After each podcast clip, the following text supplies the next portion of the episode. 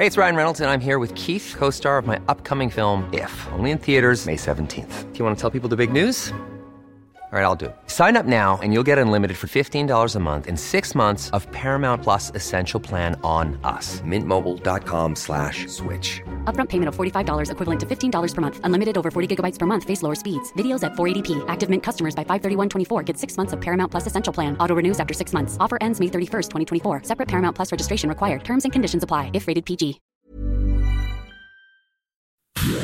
Inicia las noticias de la tarde con Jesús Martín Mendoza en Heraldo Radio.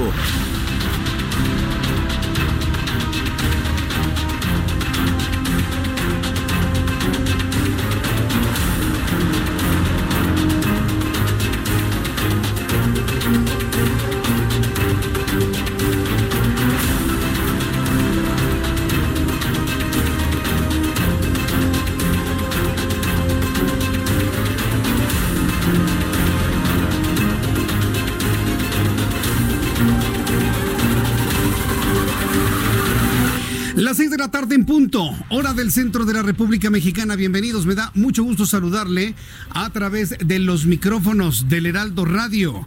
Estamos en toda la República Mexicana y nos da un enorme gusto saludarle a través de todas nuestras frecuencias. Durante estos días, hacia el inicio de nuestro programa, le diré, por, si usted sale de viaje, sepa dónde escuchar el Heraldo Radio, Ciudad de México. 98.5 de FM y 540 de amplitud modulada que cubre todo el centro y sur de la República Mexicana. 100.3 de FM en Guadalajara, Jalisco. 92.5 de FM en Tampico, Tamaulipas. 106.3 de FM en Villahermosa, Tabasco. 92.1 de FM en Acapulco, Guerrero. 1700 de AM en Tijuana, Baja California. 96.1 en Ciudad Victoria, Tamaulipas. Estamos en los Estados Unidos, McAllen, Texas. 91.7 de FM, Brosville, Texas, a través del 93.5 de frecuencia modulada. Y créeme que me da un enorme gusto saber que todas las tardes ya nos escuchan una gran cantidad de familias, trabajadores mexicanos, estadounidenses, en San Diego, California. Amigos de San Diego, allá son las 4 de la tarde con dos minutos. Gracias por sintonizar el 1700 modulada. Nunca habían escuchado en la radio de amplitud modulada en San Diego un programa de noticias como este. Así que le invito para que le suba el volumen a su radio y escuche la información más importante hasta este momento.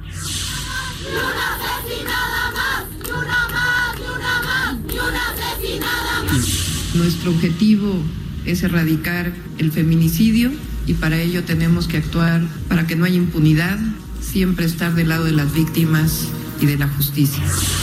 No tengo información sobre que exista esta investigación, como lo sostuvo el Wall Street Journal.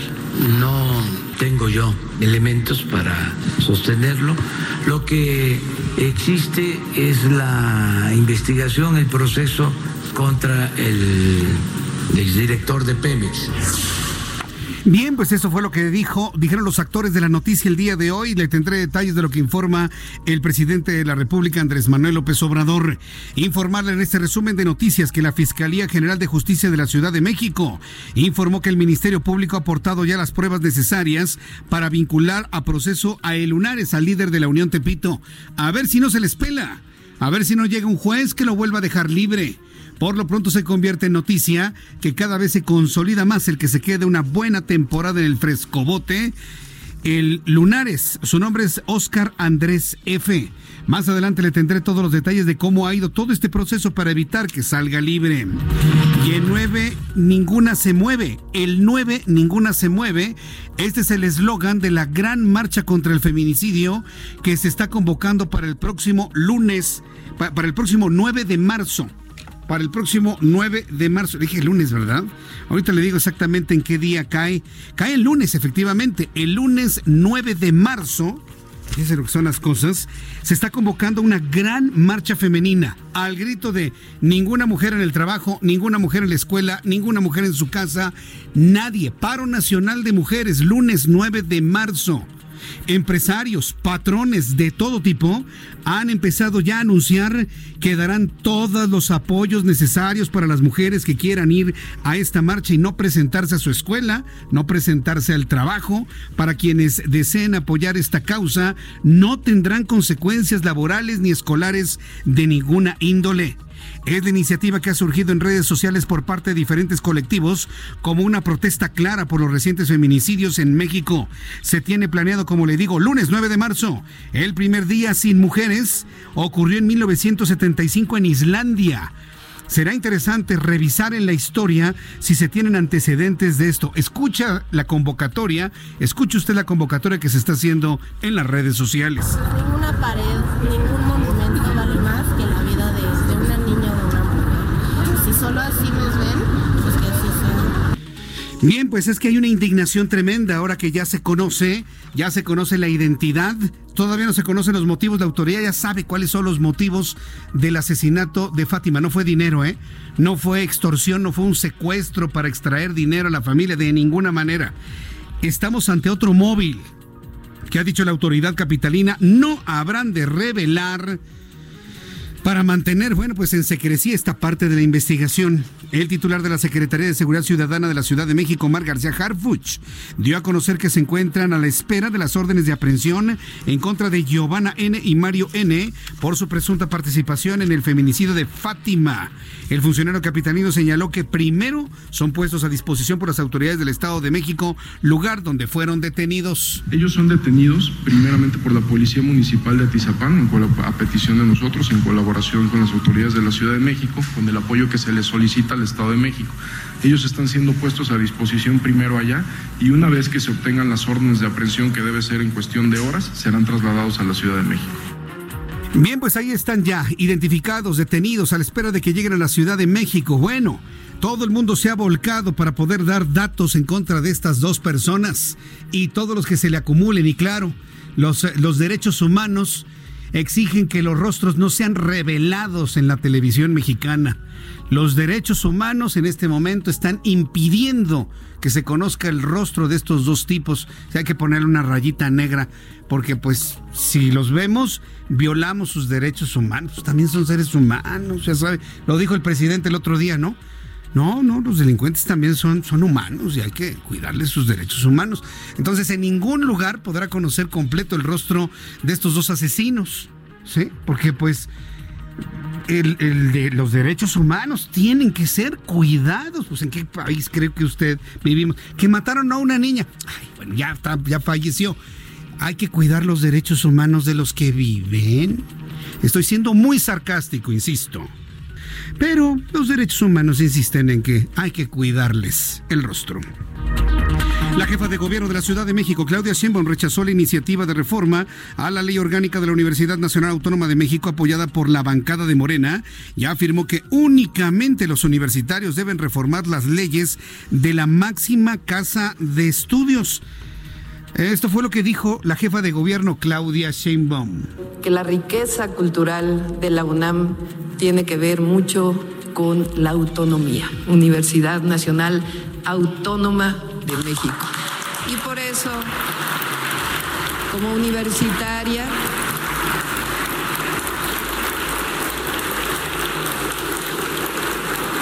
como universitaria, porque me sigo considerando universitaria, hoy con licencia del Instituto de Ingeniería de la UNAM, pero hoy sobre todo como jefa de gobierno, somos sumamente respetuosos de la autonomía y que si alguien eh, quiere cambiar la ley orgánica, los estatutos, tienen que ser los propios universitarios, nadie más, absolutamente nadie más.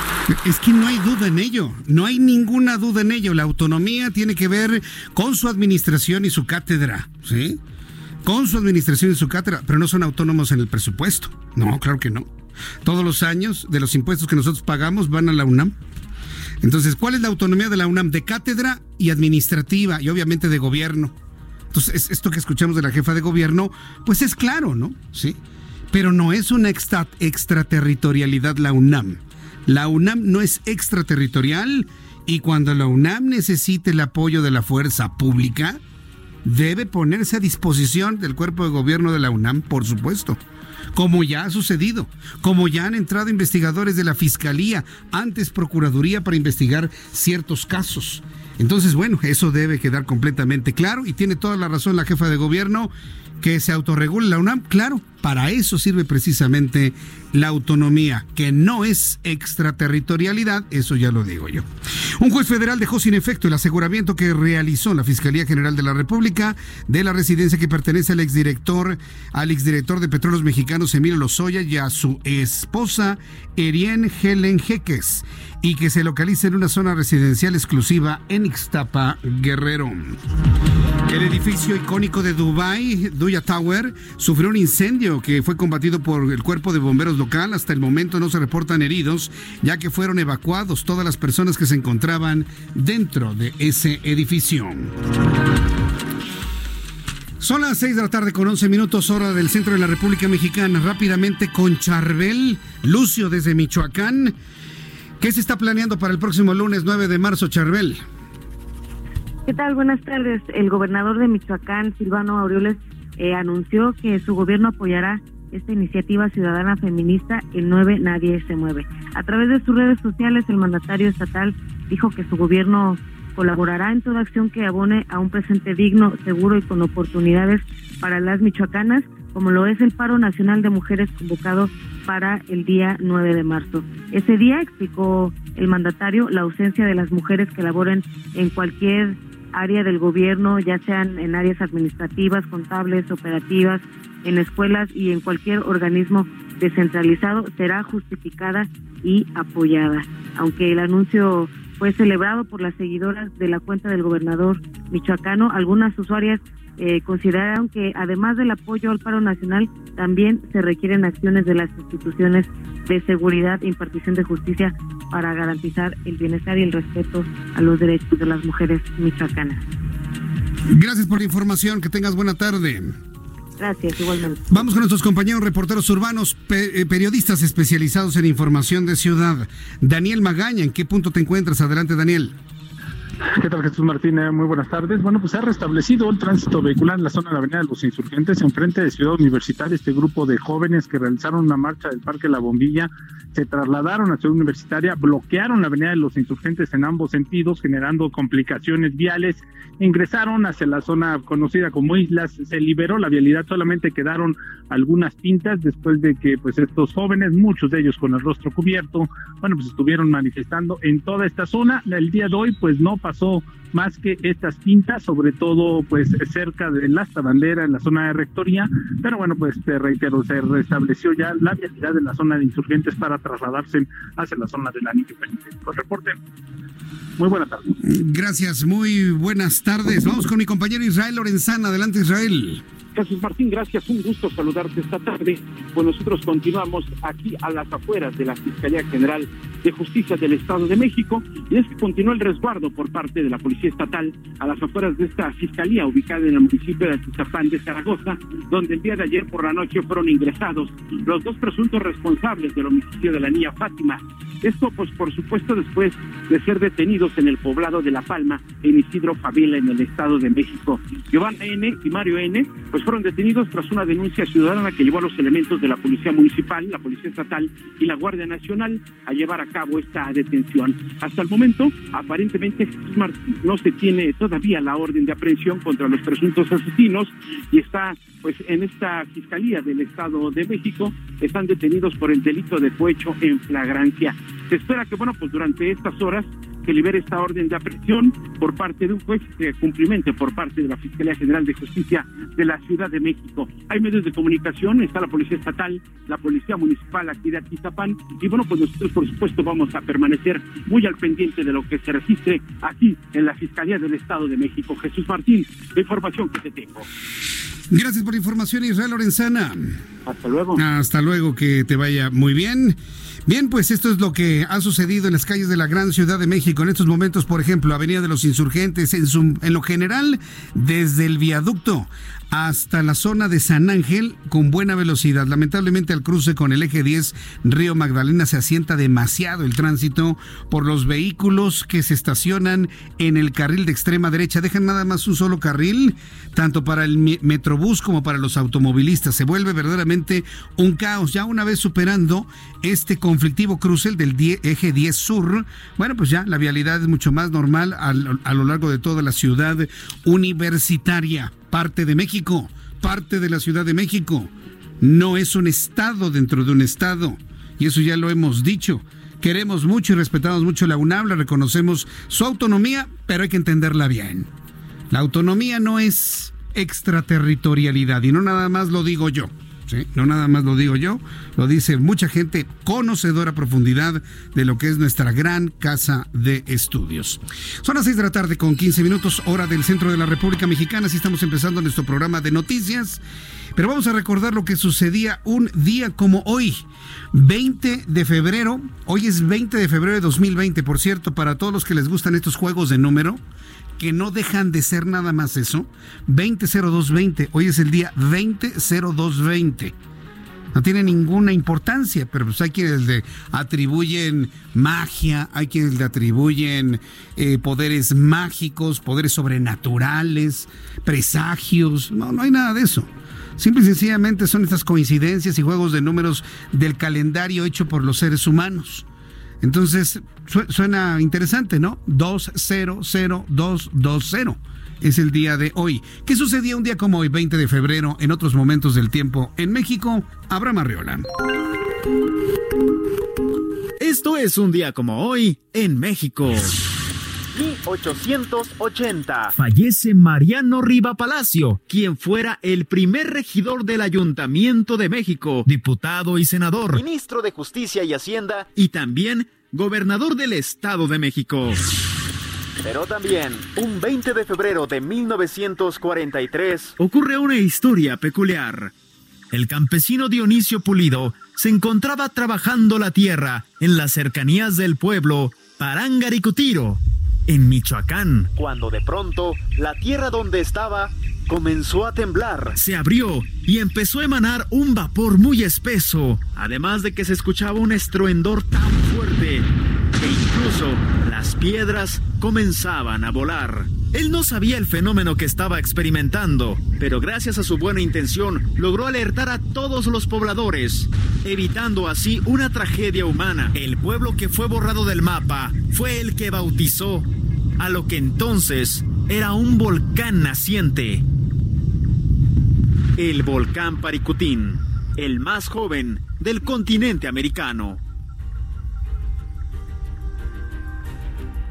Esto es un día como hoy, en México.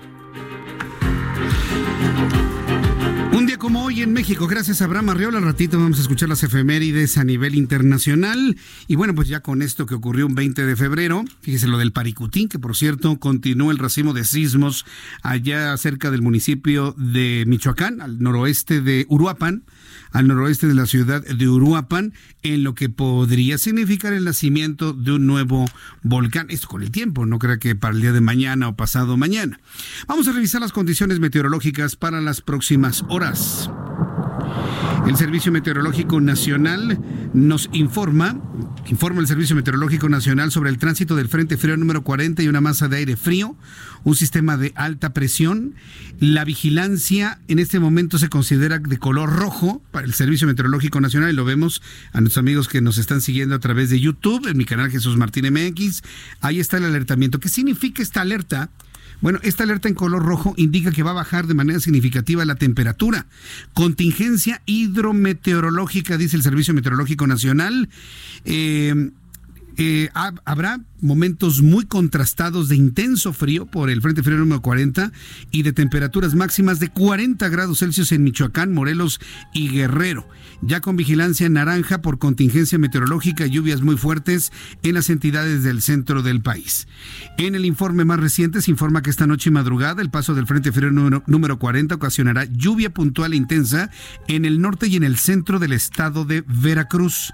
También se informa que este Frente Frío número 40 se extenderá desde desde el noroeste del Golfo de México hasta la península de Yucatán, que mantendrá la nubosidad con lluvias fuertes e intensas en el sureste del país. Ya con estos elementos atmosféricos le informo pronóstico del tiempo para el día de mañana, amigos en Toluca, en el Estado de México, todo lo que es la parte occidental del Estado de México. Le informo que la temperatura mínima será de 3 grados, máxima 23, en este momento 24 grados por allá.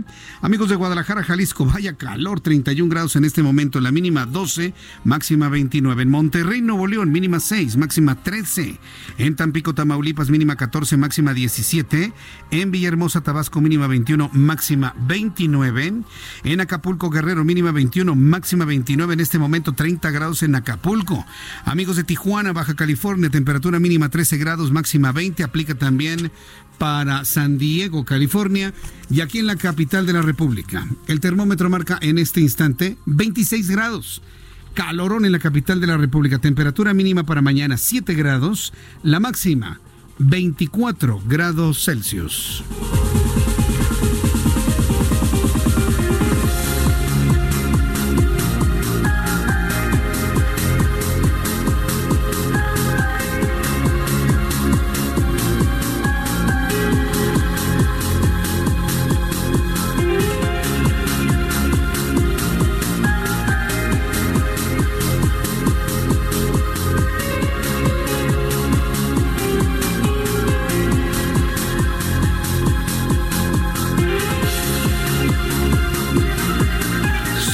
La tarde con 21, las 6 de la tarde con 21, hora del centro de la República Mexicana. Escucha usted el Heraldo Radio. Yo soy Jesús Martín Mendoza y le doy a conocer las noticias. Tembló a las 4 eh, de la mañana con 56 minutos en Salina Cruz, Oaxaca, con una magnitud de 3.8 grados. No hay daños materiales que debamos reportar de esa zona de la República Mexicana. Bien, entrando en materia, Está muy preocupado el gobierno de la Ciudad de México, está muy preocupado el gobierno de la Ciudad de México para evitar que se escape, que lo liberen, que se pele en Lunares.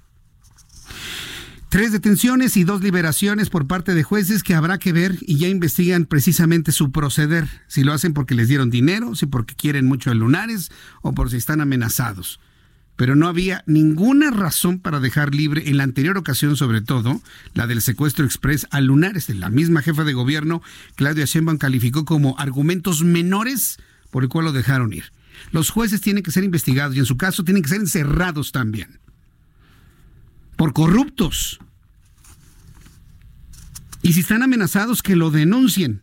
Porque tanta culpa tiene el que mata a la vaca como el que le agarra la pata. Así estén amenazados. ¿eh? Entonces esperemos que finalmente eso, eso funcione. Por lo pronto lo volvieron a agarrar a Lunares y ahora están haciendo hasta lo imposible porque no se escape. A través de redes sociales, la Fiscalía General de la Ciudad de México informó que la gente del Ministerio Público aportó ya las pruebas necesarias para vincular a proceso a Óscar Andrés F., alias El Lunares por homicidio calificado en contra de una mujer en el mes de julio del año pasado. Por ahora, el presunto líder de la Unión Tepito deberá permanecer interno en el reclusorio Oriente.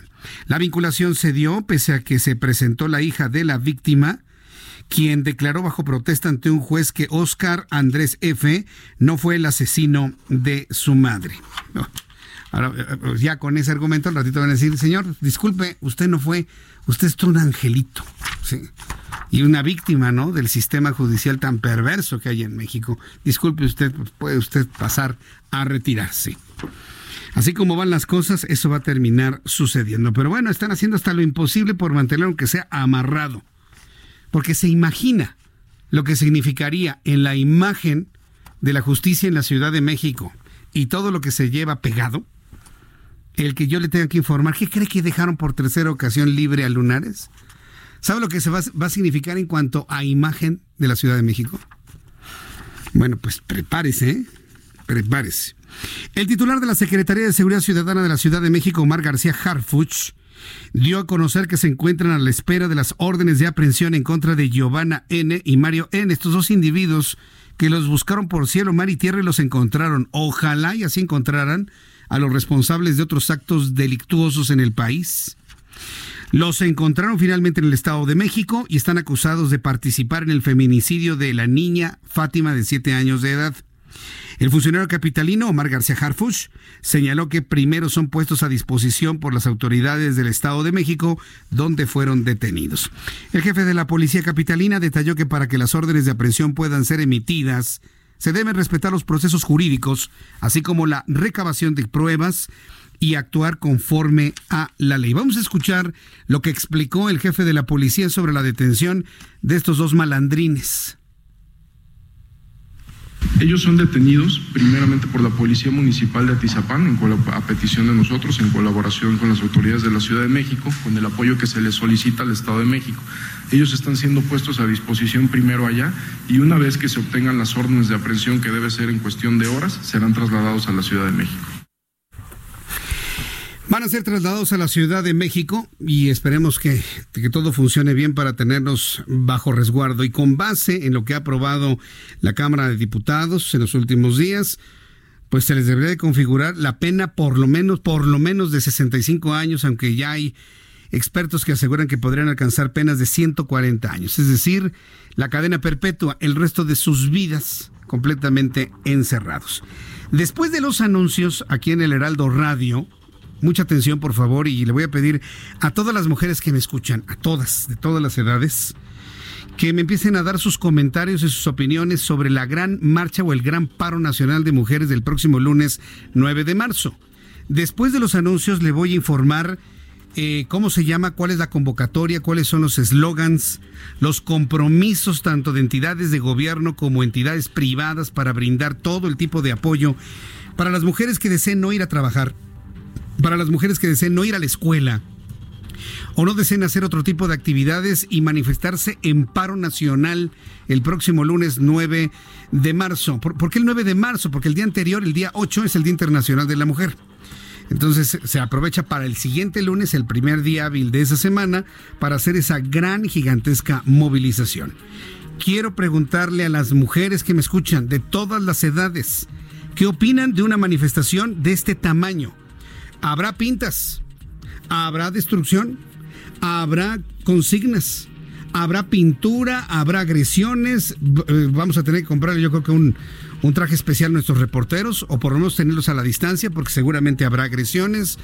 Todo lo que hemos visto que ha ocurrido en los últimos días, y no las estoy condenando, nada más estoy describiendo lo que ha ocurrido, se va a presentar el próximo 9 de marzo.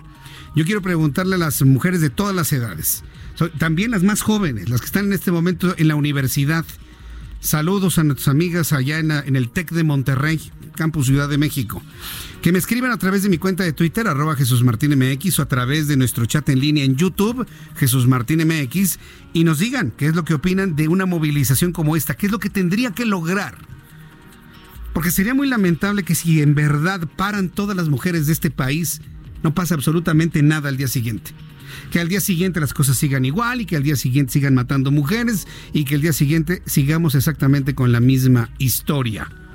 ¿Qué es lo que debería suceder desde su punto de vista? Vamos todos juntos a participar con este asunto aquí en el Heraldo Radio. Escríbame a través de YouTube, Jesús Martín MX, y a través de mi cuenta de Twitter, arroba Jesús Martín MX. Escuchas a Jesús Martín Mendoza con las noticias de la tarde por Heraldo Radio, una estación de Heraldo Media Group.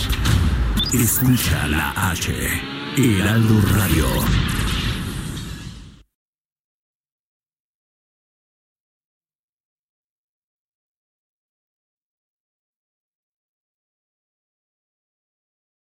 Heraldo Radio. Escucha las noticias de la tarde con Jesús Martín Mendoza. Regresamos.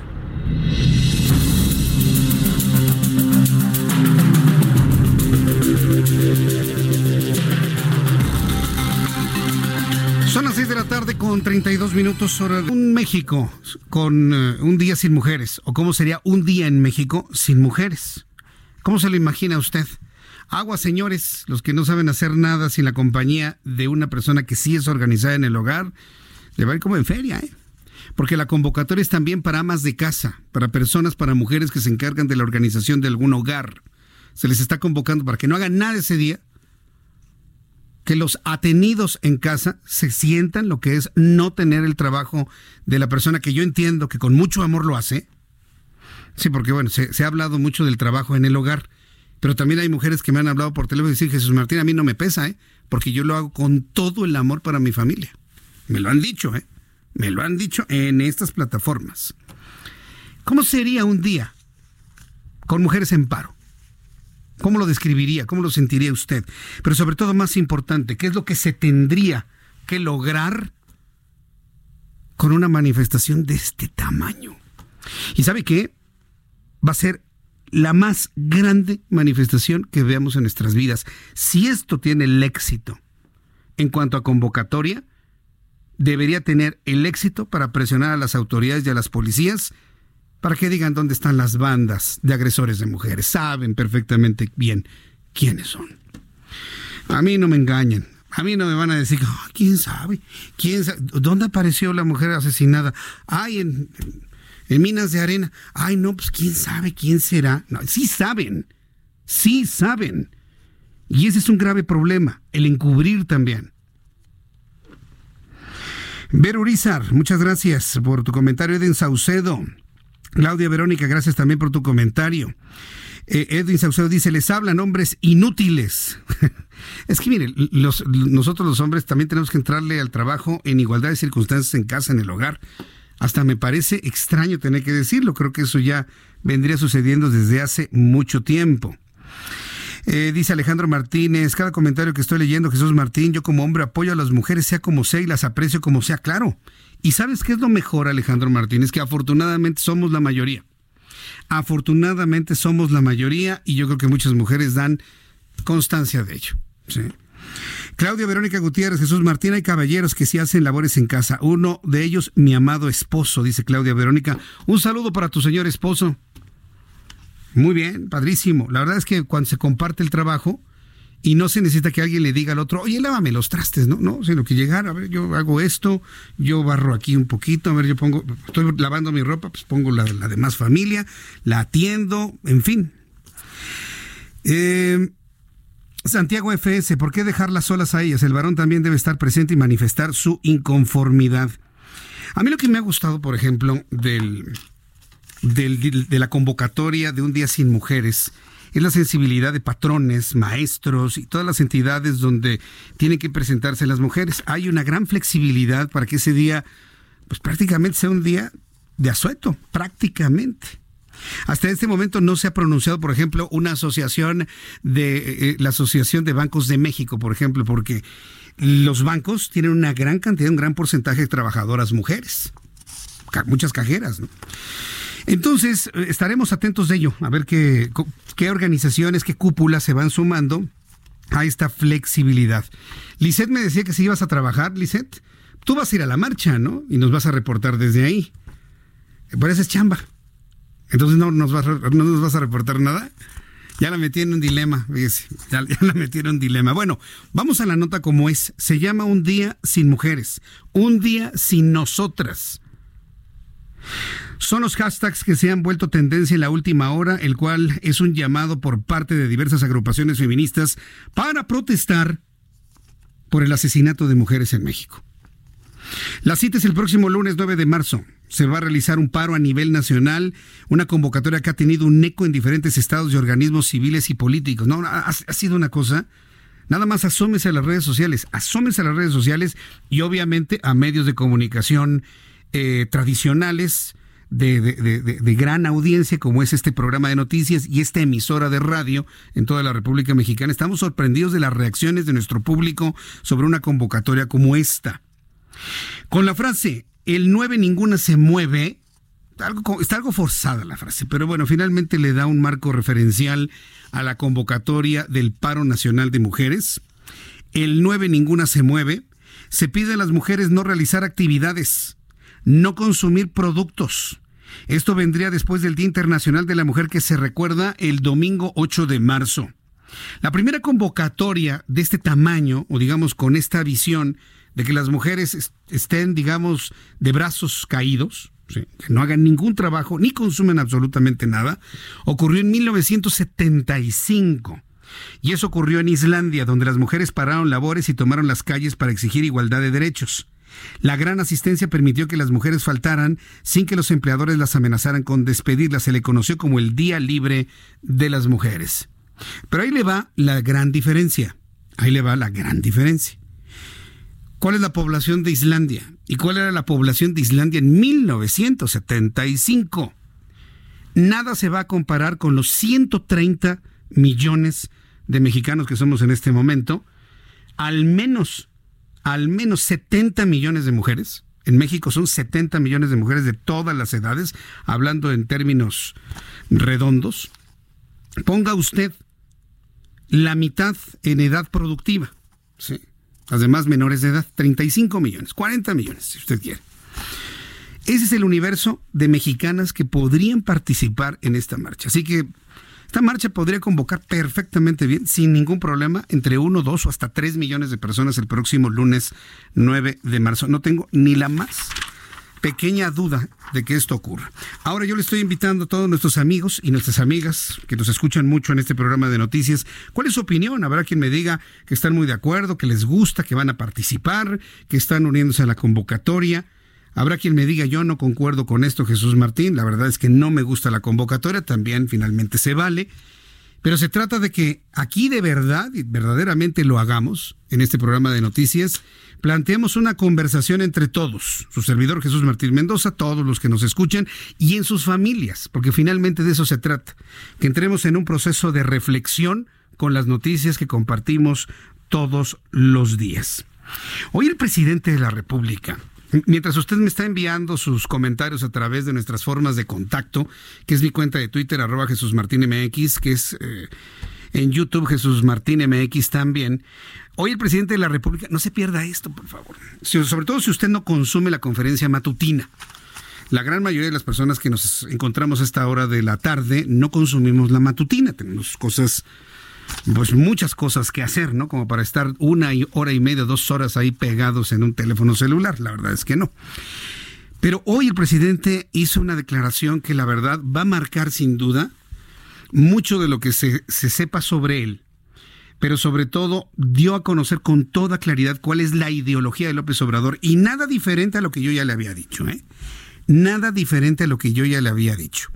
Pese a las manifestaciones, la moralización del actual gobierno sigue en pie.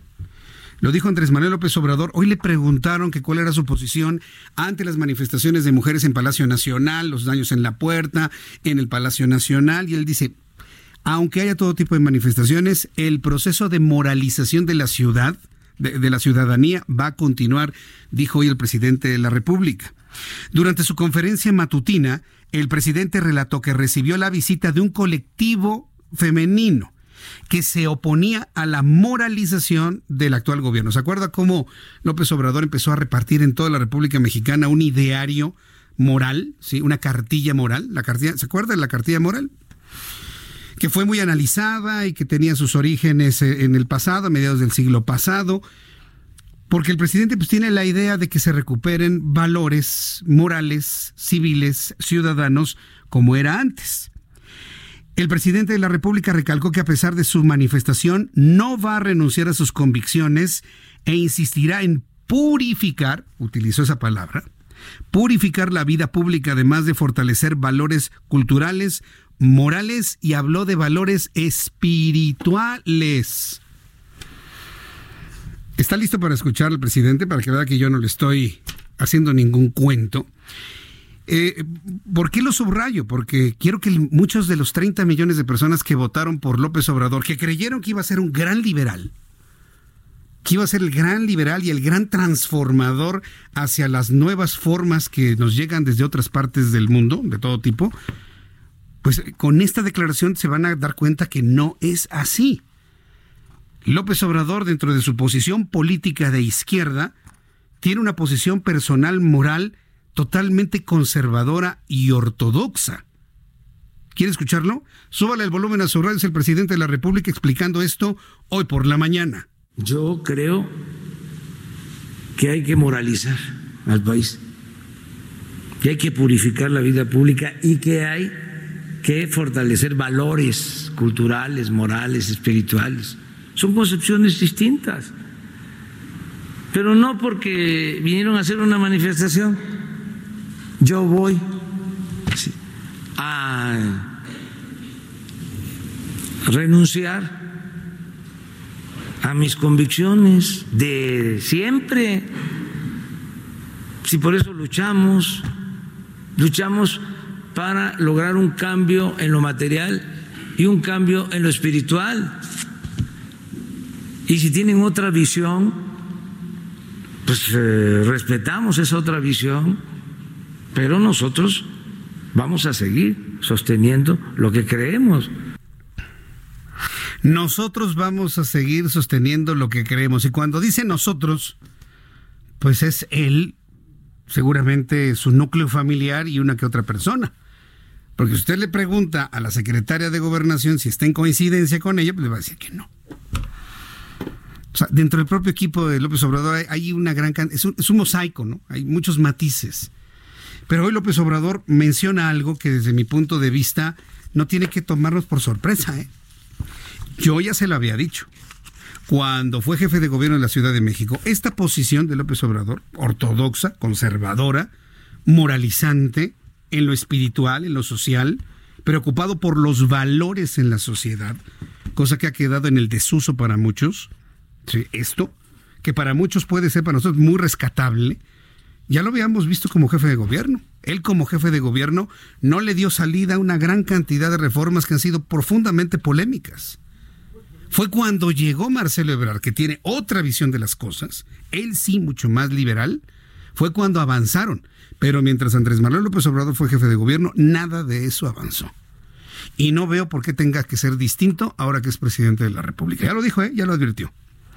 Pero lo que más le van a reclamar al presidente de la República es que no por una marcha, una manifestación, él va a cambiar sus convicciones. Finalmente, ¿qué es lo que buscan las marchas y las manifestaciones de este estilo? Que se cambien las convicciones, que se cambie el paradigma, que se cambie la forma de ver las cosas. Ya el presidente advirtió que él no va a cambiar por una marcha o una manifestación. El asunto se va a poner sobre todo interesante para el próximo 9 de marzo. No dude usted inclusive que haya alguna manifestación, se produzca una manifestación protesta frente al Palacio Nacional. Hay panistas que ante lo ocurrido, todo esto lo ha desatado el asesinato de la niña Fátima de siete años. Ha sido la gota que derramó el vaso.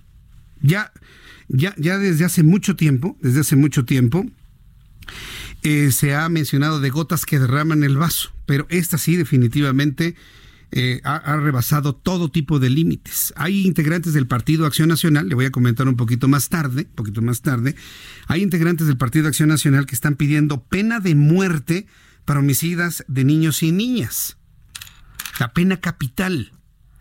Esto de la pena de muerte es un debate que tiene muchos, muchos, muchos años. Y la primera vez que yo empecé a escuchar este debate abiertamente en medios de comunicación, con entrevistas, con análisis, tendrá, mire, si mi memoria no me falla, unos 27, si no es que 30 años, desde 1990. Y el primer periodista que sacó el tema a la luz y lo puso en la mesa para un gran debate nacional hace 30 años fue José Gutiérrez Vivó. Lo recuerdo claramente. Y a partir de ahí, a partir de esas mesas sobre la pena de muerte, pues ya muchos retomaron el tema y todos hemos llegado a la misma conclusión. No se puede establecer un castigo ejemplar de este tamaño como la pena capital si el sistema de justicia está podrido si el sistema puede mandar al paredón a un inocente y al culpable tenerlo afuera, pero peor aún. Y de eso le escribo en mi columna del día de mañana. De eso le escribo en mi, columna el día de mañana. No entienden que no entienden. ¿A qué es lo que me refiero? Que de qué sirve tener una pena ejemplar de 65, 70 años si el 99.3% de los delitos están en la impunidad. ¿De qué sirve que a alguien se le castigue con 100, 500, 1000 años si jamás le va a caer el brazo de la justicia, jamás. Entonces le comparto ya algunos datos del, del, índice global de impunidad. México es el primer país en nivel de impunidad a nivel continental, el número cuatro a nivel mundial. Eh, esto con datos que se tienen hasta 2018, se están procesando los años, eh, eh, el año 2019 y es verdaderamente para asustar.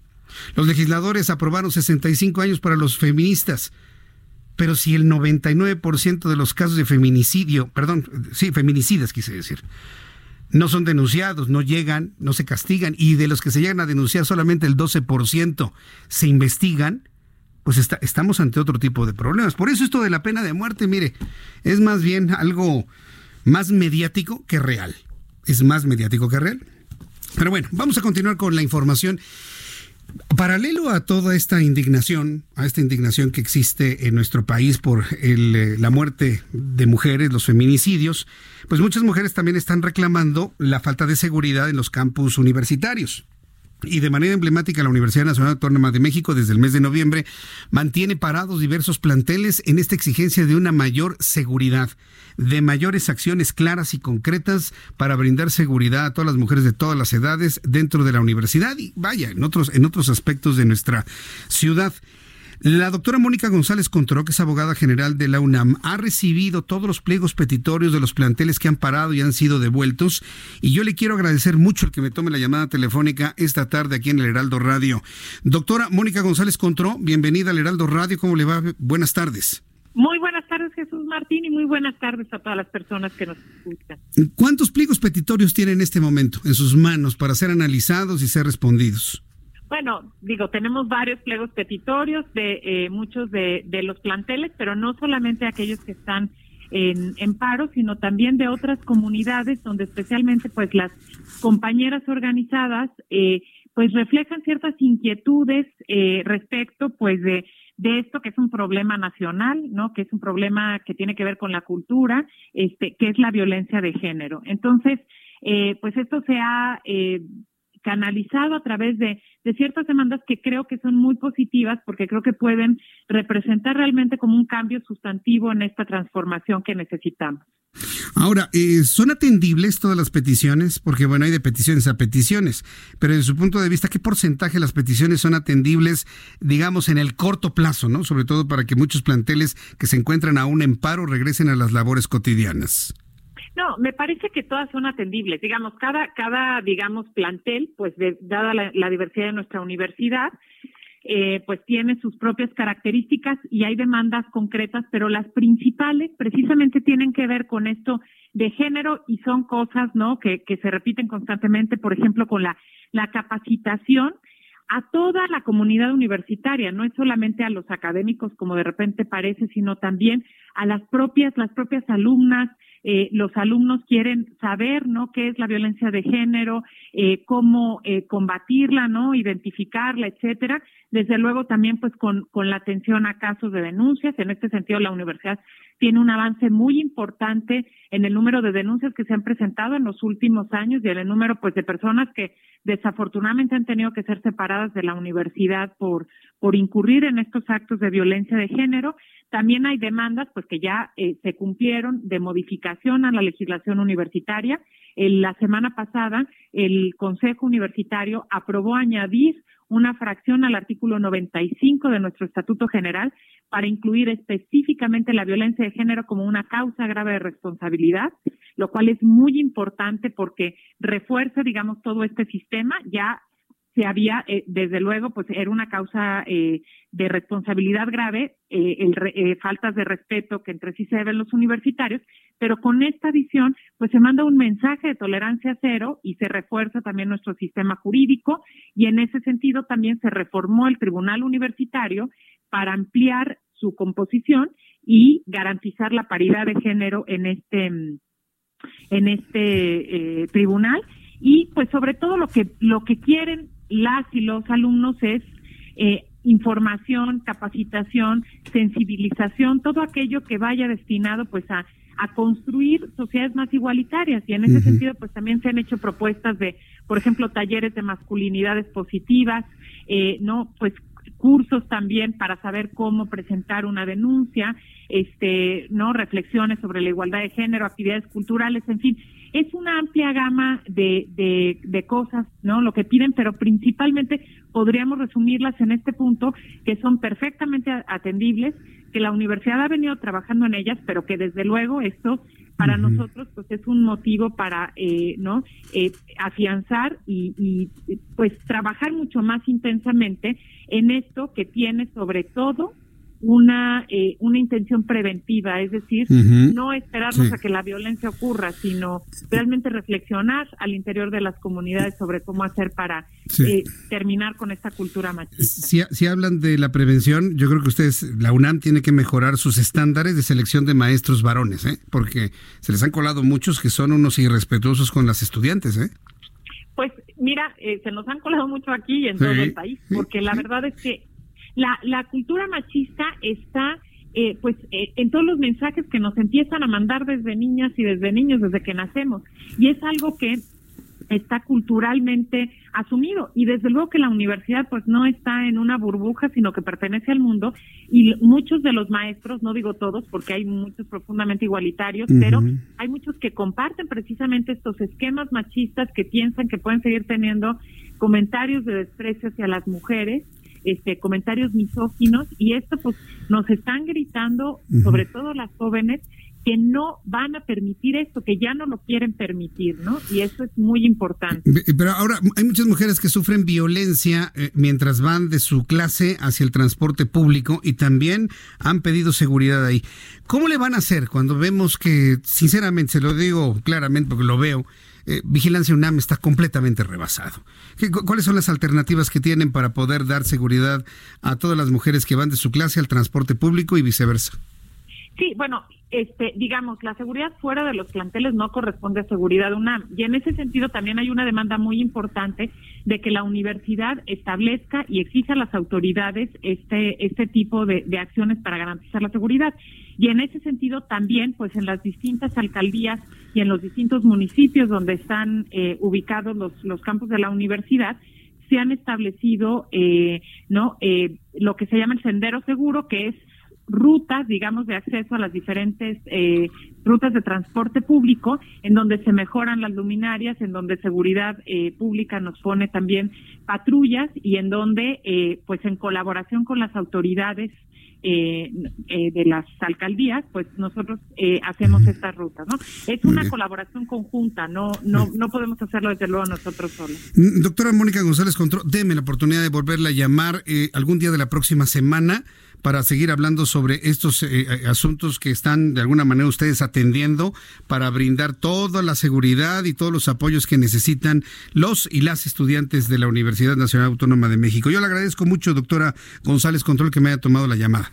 Con todo gusto y solamente cerrar diciendo que esta me parece que toda crisis es una oportunidad de transformación y esta universidad está cambiando, ¿no? Las reformas que se dieron son una muestra palpable de ello, ¿no? De la, de las, este, los triunfos de las mujeres, eh, ¿no? Que han venido reivindicando esto y que tenemos que seguir adelante con ello. Sin duda alguna, doctora González Contró, ha sido un enorme gusto tenerla en el Heraldo Radio. Muchas gracias. Muchísimas gracias, muy buenas tardes. Hasta luego. Y buscaremos a la doctora Mónica González Contró la próxima semana para seguir hablando sobre estos asuntos de la UNAM. Son las 6.55, toda la información deportiva con Fernando Galván. Expo Antaria Alimentaria a México 2020. Consolida alianzas y negocios el 31 de marzo, primero y 2 de abril. Presenta. Todos los deportes, Fernando Galván. Jesús Martín, ya lo dijimos ayer. Ay, esas águilas del la América, nomás no dan una. No le hagas, te va a cortar el micrófono. No, vamos a ir a corte antes de tiempo, ¿eh? este, contra Comunicaciones de Guatemala ya andaban perdiendo la figura de milagro pudieron sacar el empate y de los Tigres mejor ni hablamos. Sí. Fueron a El Salvador y perdieron 2-1 con el Alianza. Qué bueno que no está aquí Virginia porque si no, no, bueno. Estaba muy enojada hace rato y tenía razón. y bueno, se dieron a bueno, se llevaron a cabo los partidos de 16 avos de final de la, Europa League. un buen de resultados. Lo más destacable fue que ganó el Getafe, el Manchester United empató y el Inter de Milán ganó. Y también el Canelo Álvarez sacó una aplicación para que la gente a través de técnicas de boxeo baje de peso, se llama ICANN, es muy buena. Alfa Romeo presentó su monoplaza para la temporada 2020 de la Fórmula 1.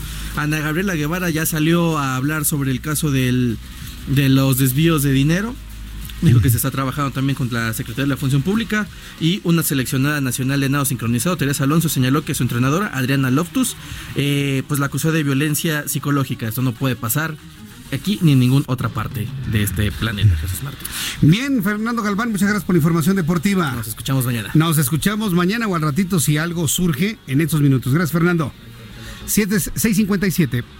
Amplio abanico de oportunidades en proveeduría nacional e internacional para el sector hotelero que incentiva a sus clientes. Lo esperamos en Expo Antad y Alimentaria México 2020, 31 de marzo, 1 y 2 de abril en Guadalajara. Informes al 5555 809900 y en expoantad.com.mx.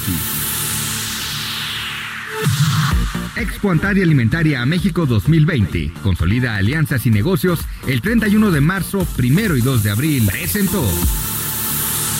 Vamos a ir a los mensajes comerciales. Y regresamos con toda la información en el 98.5 de FM y en el 540 de amplitud modulada en todo el centro de la República Mexicana. Para usted que me escuche en otra ubicación en el país, vámonos todos a www.elheraldodemexico.com para que siga escuchando las noticias desde este momento y hasta las 8 de la noche. Mensajes y continúo con un resumen de lo más destacado. Escuchas a Jesús Martín Mendoza con las noticias de la tarde por Heraldo Radio, una estación de Heraldo Media Group. Heraldo Radio, la HCL se comparte, se ve y ahora también se escucha.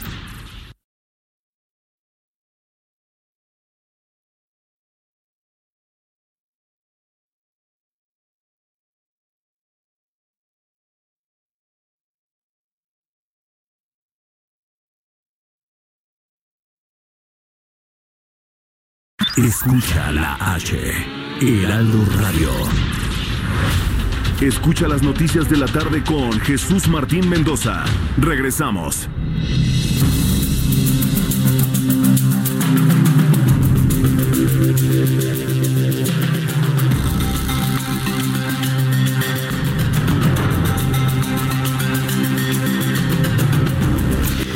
Son las 7 con 1, la hora del centro de la República Mexicana, y le presento un resumen con las noticias más importantes.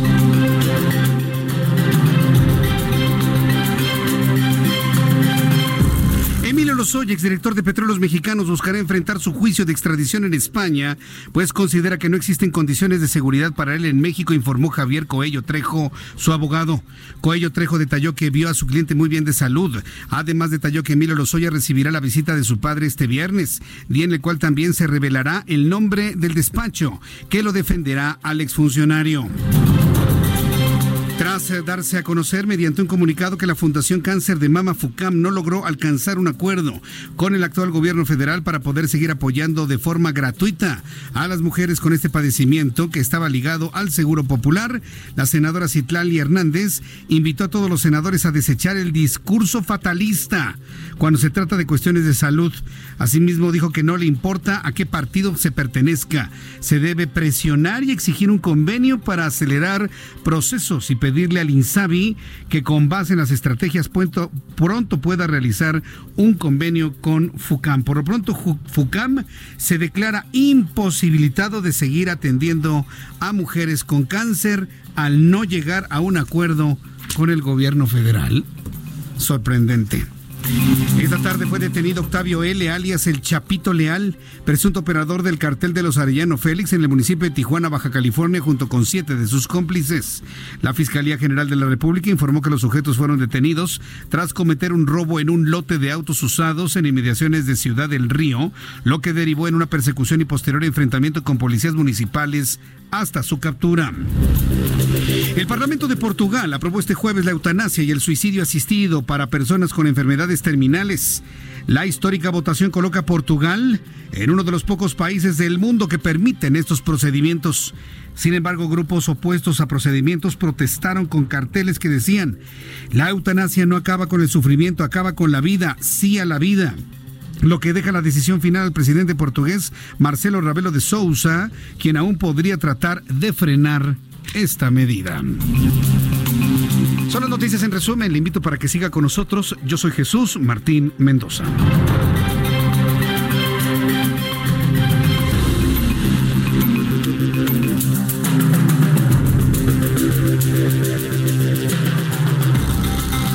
Son las 7 con 4, las 7 con 4 horas del centro de la República Mexicana. Continuamos con toda la información en el Heraldo Radio. Estamos en el 98.5 de FM, 98.5 de FM. Esta frecuencia está en el centro de su FM. Y estamos también en el 540 de amplitud modulada, la primera de su amplitud modulada. Entonces, dos frecuencias en el centro del país para que usted no se pierda por ningún motivo nuestros programas informativos aquí en el Heraldo Radio. Vamos a entrar en comunicación con nuestro compañero Israel Lorenzana, quien nos tiene información de vialidad a esta hora de la tarde. Adelante, Israel.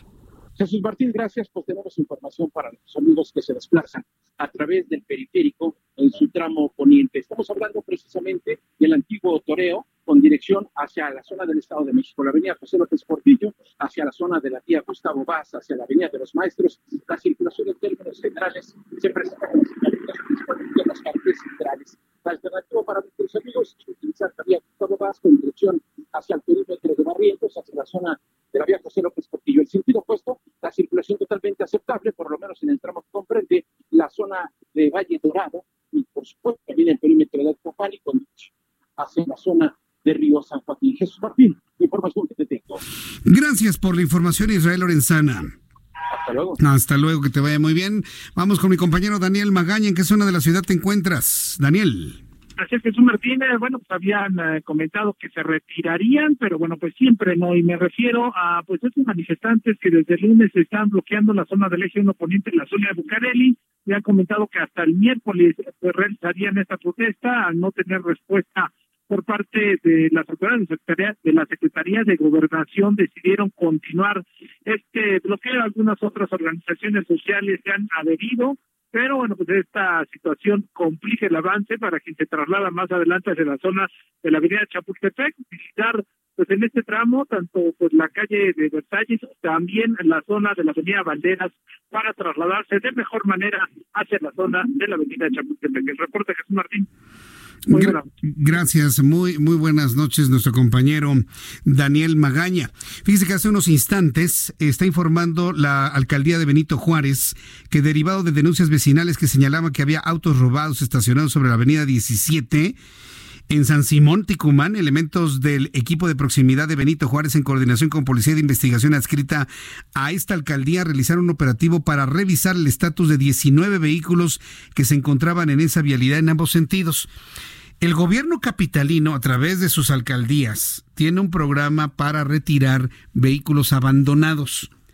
Si hay vehículos que se encuentren abandonados en sus calles, repórtelos al 911 llame al 911 e informe de la ubicación de vehículos abandonados, porque pueden estar siniestrados, pudieron haber sido utilizados para algún delito. El, vehículo abandonado es un foco de suciedad, de basura, de malvivencia. Sí, aunque venga ahorita la comisionada de los derechos humanos, la señora Piedra, y me diga, Ay, Jesús Martín, ¿cómo le dice malvivientes a los señores que no tienen calle?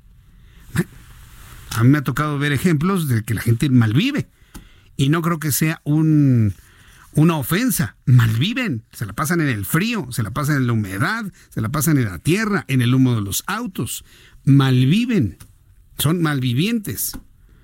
Malviven y lo que tenemos que hacer nosotros es llamar al 911 para que se los lleven a un albergue, para que los inviten a pasar a un albergue.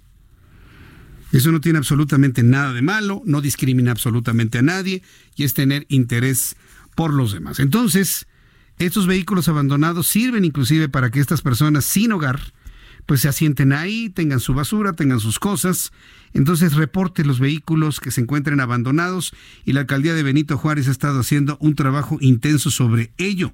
Luego de un recorrido en el tramo que comprende las calles de Canarias y Filipinas, se pudo verificar que los autos no eran robados, sin embargo, con el objetivo de recuperar el espacio público, fueron remitidos al corralón tres autos por parte de agentes de tránsito de la Secretaría de Seguridad Ciudadana con el apoyo de grúas de la alcaldía. Fíjese que ayer me tocó ver una acción de estas, pero no por un auto abandonado sino por un auto que se quedó estacionado en la puerta de la cochera de un edificio.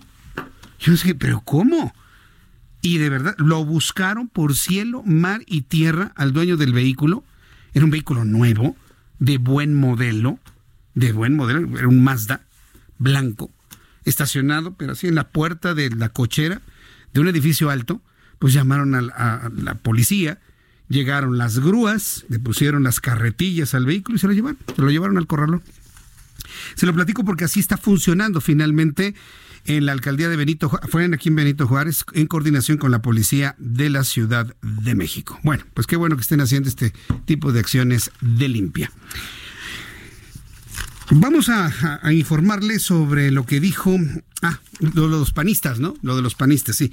Ya habíamos comentado lo de los universitarios, la Universidad Nacional Autónoma de México, ya platiqué con la doctora González Contró, quedamos de platicar con ella la próxima semana, seguir muy atentos de qué es lo que se va resolviendo de los pliegos petitorios de los estudiantes de la UNAM Decirle que Claudia Sheinbaum hoy felicitó a la Universidad Nacional Autónoma de México, dijo que ellos son completamente autónomos y así lo tienen que ser. Bueno, vamos al caso de la niña Fátima. Panistas están pidiendo, eh, bueno, entre ellos uno en particular, la pena de muerte para homicidas de niños y niñas. Es una petición inútil porque la pena de muerte no existe. No existe como tal en el Código Penal mexicano, no existe. El senador del PAN por Nuevo León, Víctor Fuentes Solís, resaltó la necesidad de llevar a cabo una discusión abierta sobre la implementación de la pena de muerte para homicidas en concreto de niñas y de niños, particularmente de feminicidas de niñas y adolescentes. O sea, la propuesta que está haciendo el senador del PAN por Nuevo León es establecer una pena capital a quien mate a un niño, a quien mate a una niña si este asesinato de niñas se configura en feminicidio y sobre todo si es adolescente. Según datos del Instituto Nacional de Estadística y Geografía, hay una gran cantidad de delitos que no son denunciados. Más del 90% no son denunciados por una falta de confianza en las autoridades, es lo que le digo. Y de los que se llegan a denunciar, ¿sí? solamente el 12% se investigan. Y el resultado es a veces a favor y a veces en contra de la víctima.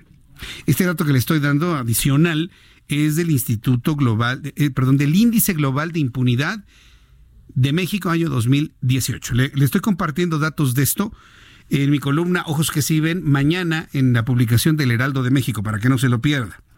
Por esta razón, el legislador federal hizo votos para que el Senado tenga la voluntad de abrir la discusión sobre la pena de muerte a través del mecanismo del Parlamento abierto y con una participación de expertos de Japón y de los Estados Unidos, países en donde se aplica la pena de muerte. Pero a ver, ¿cuál es el nivel de impunidad en Estados Unidos? ¿Cuál es el nivel de impunidad en Japón? ¿Cuál es el nivel de impunidad en México? ¿De qué sirve que haya pena de muerte si el que se merezca la pena de muerte jamás irá a un paredón? ¿O porque no lo denunciaron? ¿O porque compró a los jueces? o porque puso dinero para que le redujeran la pena. ¿De qué sirve que haya pena de muerte si con el ámbito tan corrupto o no hay denuncia? Claro, siempre y cuando la víctima sobreviva, ¿eh? porque si la víctima no sobrevive, pues acabó. Si la víctima sobrevive, ¿lo va a denunciar? A lo mejor no, en el 90 y, 90 y tantos por ciento, 93 por ciento de los casos por miedo. Y si denuncia, a ver si lo investigan, solamente el 12% es investigado y a ver si sale a su favor. Dígame entonces de qué sirven 65 años, 100 años, 500 años, pena de muerte, manita de cochino o colgarlo de los dedos gordos del pie. Es otra pena, ¿no? Así, de los pies. Entonces me estás poniendo los dedos de las manos, pues no. Ninguna de esas penas va a funcionar si no se corrige el problema de la impunidad. Ninguna, absolutamente. Pero bueno, la propuesta es atendible. Busca de alguna manera la mediatización de un tema muy analizado, muy comentado, muy pedido a lo largo de los últimos 30 años, como le platicaba hace unos instantes, y pues ya veremos algunas de las reacciones que haya sobre ello. Tengo en la línea telefónica, vamos a hablar de, de otro asunto, porque mire, dentro de todo este contexto difícil este contexto difícil en cuanto a violencia contra las mujeres, que se ha convertido también en un asunto que nos ha distraído de otros asuntos igualmente importantes. Eh, quiero platicar en este momento con Pamela San Martín. Ella es consejera electoral del Instituto Nacional Electoral, a quien yo le agradezco estos minutos de comunicación con el auditorio del Heraldo Radio. Estimada Pamela, qué gusto saludarla. Bienvenida. Buenas noches. Buenas noches, Martín. Saludos a tu auditorio. Antes de entrar al tema de la renovación de los consejeros electorales, quiero preguntarle si usted va a participar en la marcha del próximo lunes 9 de marzo.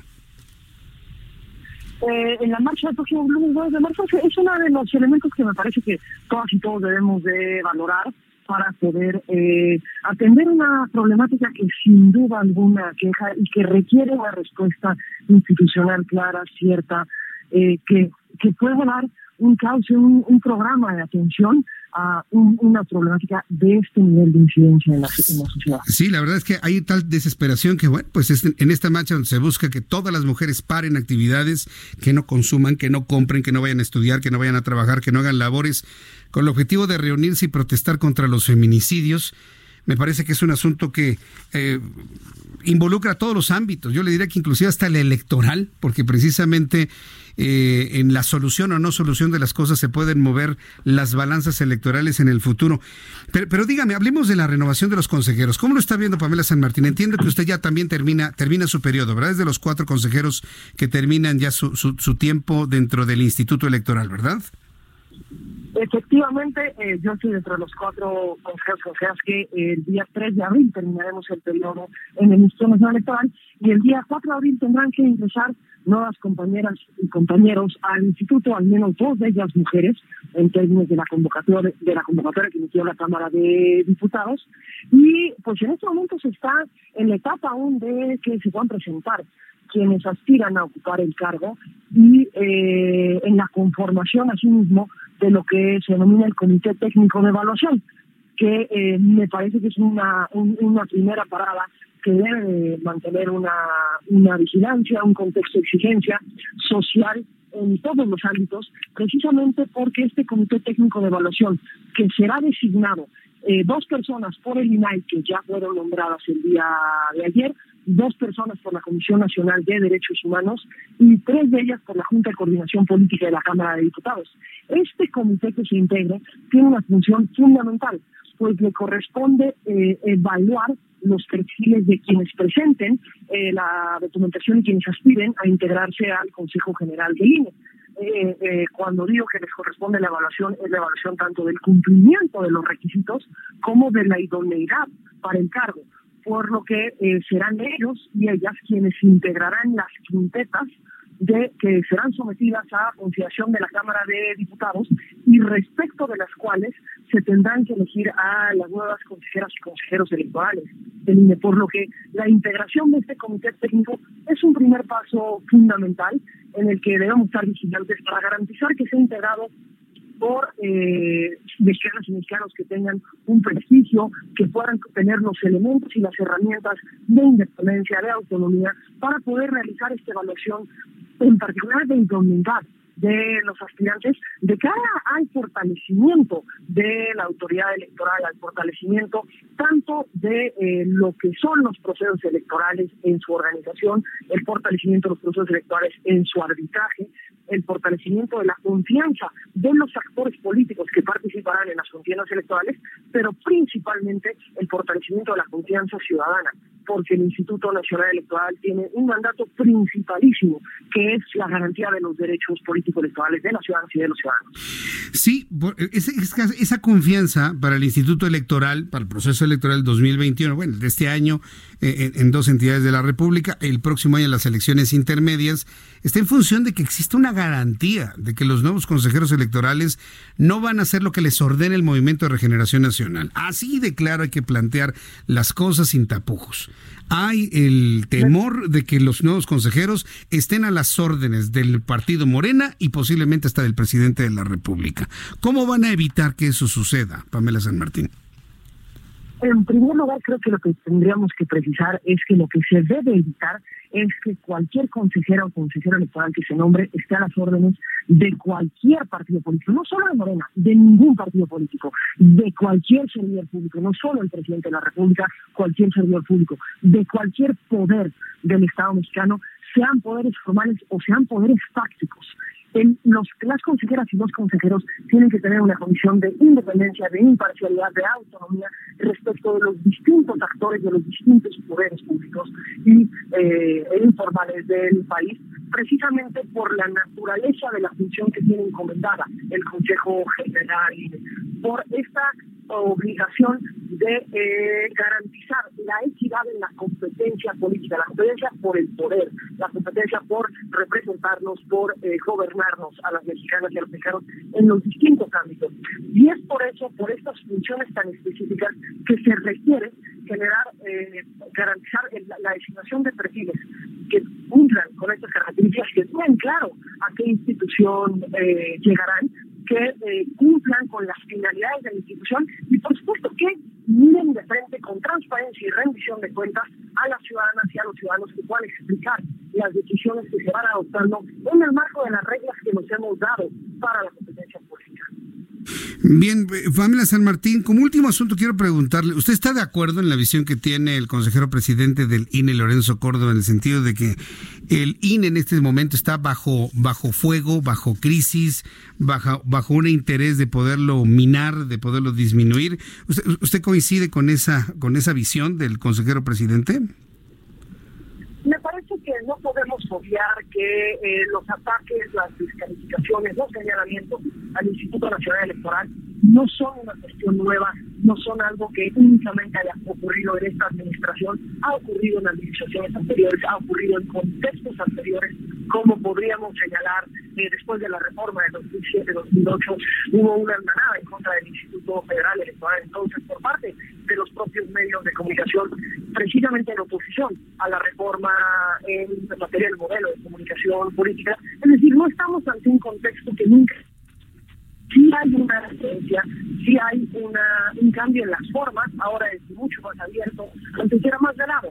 Ahora tenemos un contexto de eh, un propio presidente de la República que hace señalamientos, que hace descalificaciones al instituto y una mayoría muy importante del, eh, del mismo partido político, de la misma fuerza política. Pero creo que lo que todos tenemos que garantizar es poder generar condiciones para un diálogo, para un diálogo democrático en el que lo que veamos es cómo podemos fortalecer a la institución y cómo podemos asumir cada uno de nosotros y nosotras nuestro papel en el fortalecimiento de eh, la institución, una institución que nos ha costado mucho a las mexicanas y a los mexicanos construir, que ha sido producto no de la voluntad de quienes están en el poder, sino de las luchas y los esfuerzos de distintos grupos de las oposiciones, de la sociedad civil, para construir lo que tenemos hoy, un organismo público autónomo que sea el encargado eh, de organizar los procesos electorales, de arbitrar los procesos electorales de los que deriva la transmisión del poder público en este país. Bien, pues Pamela San Martín, yo agradezco mucho estos minutos de comunicación con el auditorio del Heraldo. Seguimos en contacto, en comunicación con usted. Es muy interesante la visión de usted en torno a los asuntos electorales y del propio instituto. Muchas gracias, Pamela.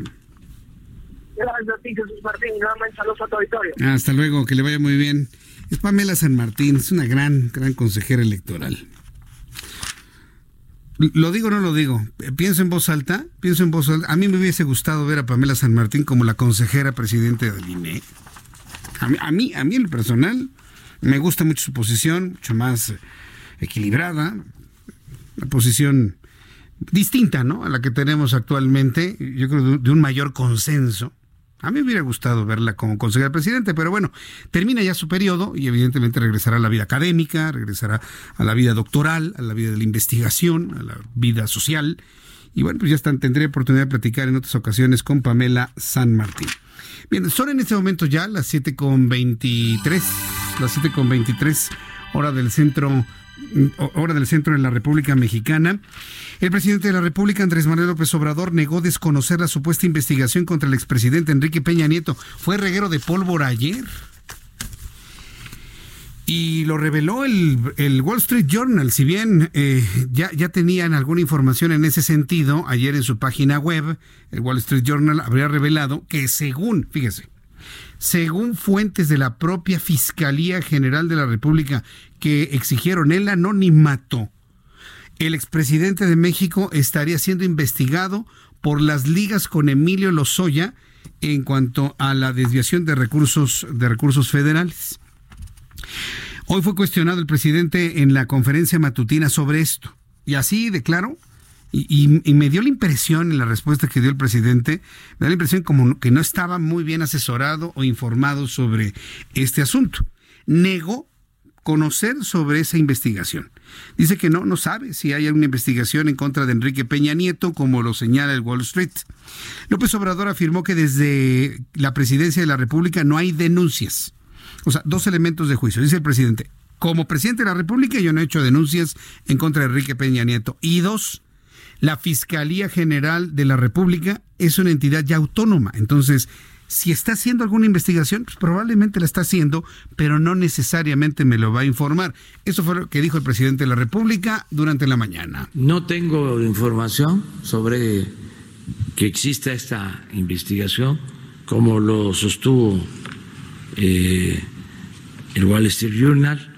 No eh, tengo yo este, elementos para sostenerlo. Lo que existe es la investigación, el proceso eh, contra el exdirector de Pemex, mm, Lozoya. Eh, no este, hay una investigación que yo sepa en contra del expresidente Peña. Esto fue lo que dijo el presidente de la República esta mañana sobre este asunto. Otro tema, este jueves el Pleno del Senado de la República recibió formalmente la iniciativa de reforma del Poder Judicial presentada por la Suprema Corte de Justicia de la Nación y representada por el presidente Andrés Manuel López Obrador. El proyecto legislativo que ya fue turnado a la mesa directiva busca consolidar la carrera judicial, fortalecer el Instituto Federal de la Defensoría Pública, apuntalar el rol de la Suprema Corte de Justicia como Tribunal Constitucional, entre otros puntos que pretenden transformar de fondo el Poder Judicial. Esto es lo que de alguna manera se ha informado en el Pleno del Senado de la República. Ah, por cierto, antes de los mensajes, le quiero compartir un asunto que viene desde el Senado de la República. Fíjese que me llegó una información de que Ricardo Monreal, senador de la República, ha convocado una mesa de trabajo con el asunto de la terciarización y subcontratación para el próximo 24 de febrero. Pero lo que quiere hacer Ricardo Monreal es incluir otros asuntos sobre, sobre el tema. El que está enojadísimo es Napoleón Gómez Urrutia, porque prácticamente de su propuesta original no ha quedado nada, absolutamente nada. Entonces, bueno, pues yo visualizo que ya este asunto de la modificación del outsourcing o la subcontratación, para terminar con la subcontratación ilegal, pues va a tener autoría de otro senador de la República, y ese puede ser Ricardo Monreal, porque dijo y comentó cuando propuso esta mesa de trabajo con todas las reglas que va a incluir Dice, se trata de no satanizar la subcontratación, se trata de no satanizar la terciarización, se trata de ir en contra de quien utilice estas figuras de manera ilegal. ¿Qué tanto ya le quitó el crédito a Napoleón Gómez Urrute sobre esta legislación? Lo veremos con el tiempo. Por lo pronto, hoy se informó esto desde el Senado de la República. Voy a los anuncios y regreso con más. Le invito para que me envíe su mensaje vía Twitter, arroba Jesús Martín MX.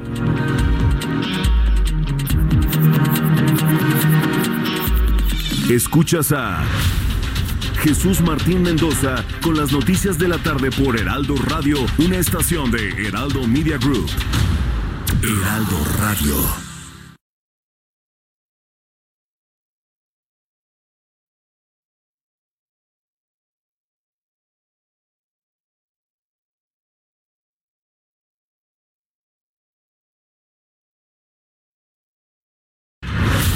Escucha las noticias de la tarde con Jesús Martín Mendoza. Regresamos.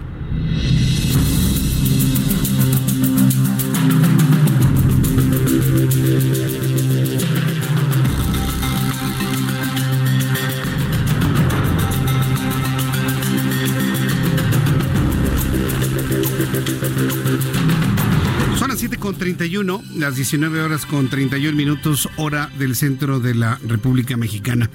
Está con nosotros aquí en el estudio Isabel Araiza. Ella es escritora, entiendo que también es empresaria. Hola, sí, así es. bienvenida, bienvenida Isabel Araiza. Y, y, nos trae un libro que me parece que es de esos libros útiles, que son fundamentales sobre todo para quienes tienen empresa o quienes buscan hacer una empresa y de manera oportuna quieren evitar toda la, una cadena de errores que se pueden generar a lo largo de la vida. Y para quienes ya son empresarios y que en el devenir, el día a día del trabajo, están cayendo en una serie de errores que no están viendo. Yo creo que es, es, es un llamado por lo que entiendo, ahora que tengo en primera instancia el libro en mis manos, pues eh, un, texto pues obligado, ¿no? Para, para las empresas. Dice que usted se formó como ingeniero industrial y maestra en innovación y desarrollo empresarial. Así es, muchas gracias. Bienvenida, bienvenida Isabel Araiza. Te voy a llevar de promotor porque explicaste todo perfectamente bien. bueno, muchas gracias. Muchas gracias.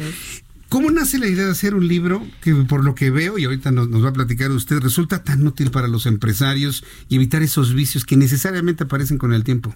Así es. Yo, eh, la intención del libro es hacer una recopilación de experiencias. Yo llevo 15 años como consultora de empresas y durante esos 15 años me he encontrado de forma sistemática con los temas que planteo ahí, ¿no? Y la decisión fue, bueno, compartir estas experiencias a través de un escrito, un libro, para que las personas se enteren. Yo creo que los empresarios, los emprendedores necesitan, necesitamos estar siempre conociendo más y formándonos como, como empresarios. Y, yo creo que hasta los empresarios de, de, de, largo vuelo, ¿sí? inclusive las empresas familiares generacionales necesitan conocer esto. El libro se llama Los costos que no ves, es decir, hay algo que nos está costando en estas empresas que no estamos viendo.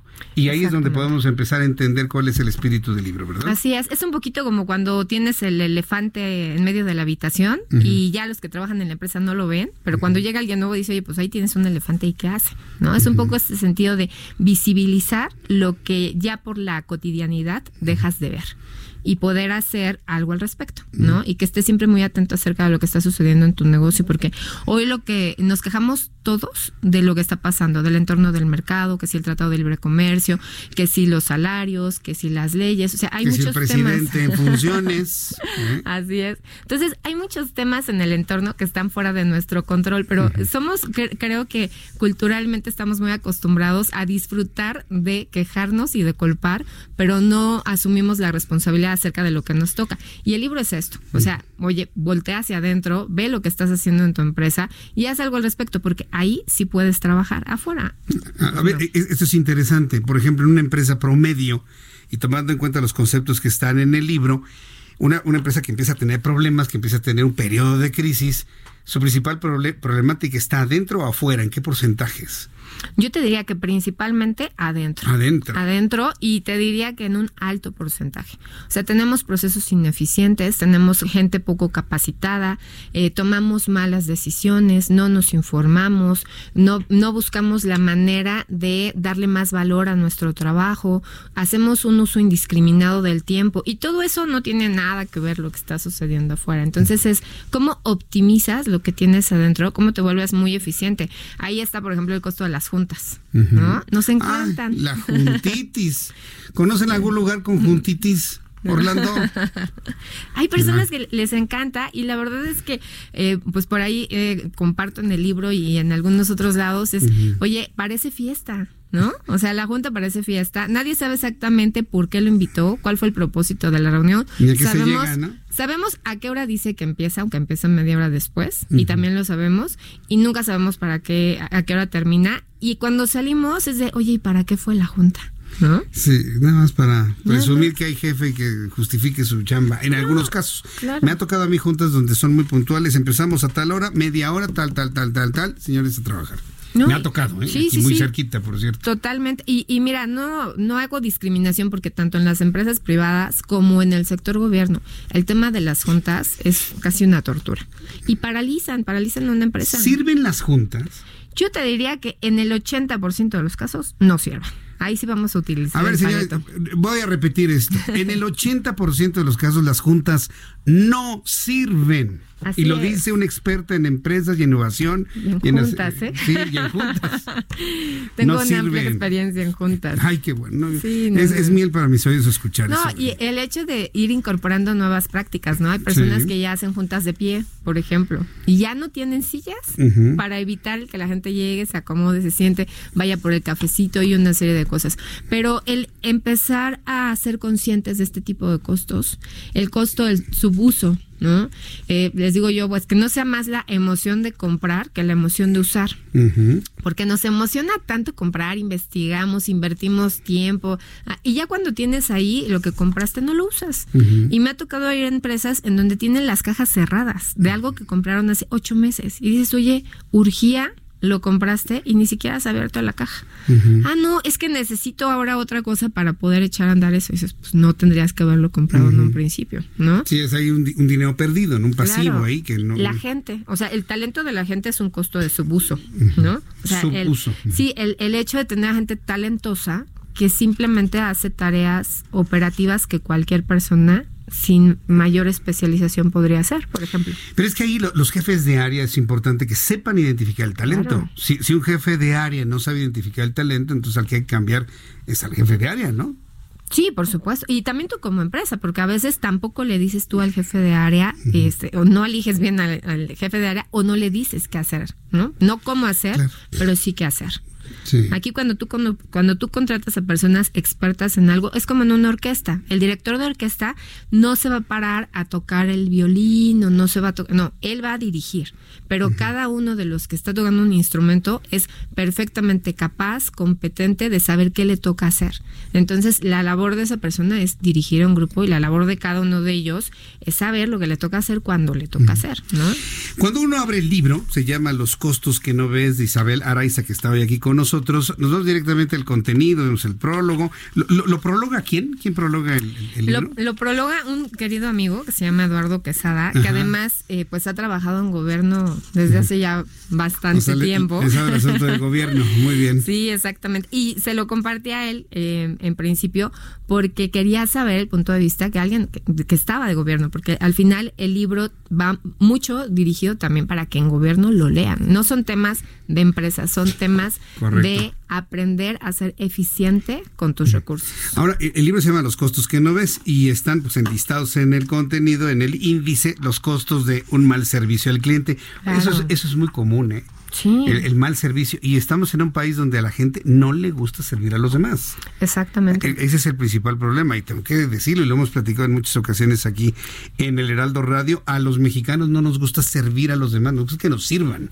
No, y además conseguir un cliente te cuesta mucho más que conservar al que tienes, ¿no? Es como cuando tienes una novia, pues trata bien a la que tienes y ya, no, no andes buscando nueva novia. Aquí lo que pasa es que eso, ya tenemos un cliente y entonces vamos por el siguiente. Y al que ya tenemos, ya no le hacemos caso. Pero es que hay, ideas muy extrañas de cuando ya tienes al cliente aquí, déjalo esperar, al fin ya lo tienes ahí y te vas a buscar a otro. Pero y te sale más caro. Esas recomendaciones, ¿quién las pensó? Como para poder correrlo, ¿no? Sí, no, totalmente. O sea, yo, yo les digo, bueno, atiende bien al cliente que tienes y va a ser el más leal, te va a recomendar, se va a convertir en el mejor agente de ventas que puedas tener y va a estar ahí para ti y, y le vas a poder fallar, y aún así va a permanecer contigo. Pero si no haces toda la chamba que te toca hacer, tienes que estar invirtiendo en publicidad, en eh, ahorros, en descuentos, en un montón de cosas. Entonces es cuida al que ya tienes. Voy a mencionar algunos costos, costos del desorden. Sí me ha tocado ver empresas muy desordenadas. Claro. Entonces, desde la organización hasta la organización del mobiliario en un lugar, dice uno, ¿qué es eso? No, es terrible los costos que involucra el desorden, ¿eh? desde un sobreinventario, eh, personas que hacen reprocesos. Bueno, pues tan simple como no pagar algo y que de repente llegas a una empresa, y me ha pasado, que les cortaron eh, el servicio de energía porque alguien se le traspapeló el recibo. Así, ¿no? Dices tú, pero ¿cómo se les traspapela? Y ya, bueno, ves cómo está la oficina y dices, pues sí, ahí se traspapela hasta una persona, ¿no? una persona. No, a mí me tocó ver una empresa, no le voy a decir quién, una, una empresa que estaban haciendo su remodelación para hacer eh, algo de, de comunicación. Lo primero que pusieron fue el piso. Lo tuvieron que cambiar todo al final de poner paredes y demás, porque quedó todo destrozado el piso. Claro. Porque pues, eso se pone al último. ah, bueno, pues fue lo primero que pusieron. eso es desorden finalmente. Costos de ahorros ficticios, eso, o sea, ya lo dices todos los días en tu programa. Costos de rotación, costos de no, los costos de no capacitar, lo que estábamos hablando. Y fíjate que es muy triste. El 12% de las microempresas capacitan a la gente. O sea, el 12%. Es muy poquito el porcentaje. Y si tú no aprendes a que la capacitación es algo que le da valor a tu empresa, pues ahí vas a quedar. Los costos de la vanidad. Uy, en los medios de comunicación hay mucha vanidad. Mucha, mucha. No estoy hablando de aquí, estoy hablando de otras empresas que yo conozco. Me han contado que yo con, me, han platicado, los costos de la indecisión. Hay mucha gente indecisa en las empresas en México. y tomamos cantidad impresionante y ya sea que decidas no tomar, hay uno que se llama así la fatiga eh, de la indecisión porque al final no decidir es simplemente postergar la decisión y te cansas de no decidir y luego te cansas de decidir, ¿no? Los siguientes costos quiero que ustedes los descubran. Entonces yo le estoy invitando a que vaya usted a su tienda de libros que a usted le guste, busque Los costos que no ves de Isabel Araiza, editorial que es Morlis Editores. Morlis Editores, lo encuentran en Mercado Libre y en Amazon. En Mercado Libre y Amazon. Pero si yo me voy a Gandhi, ahí, ahí está.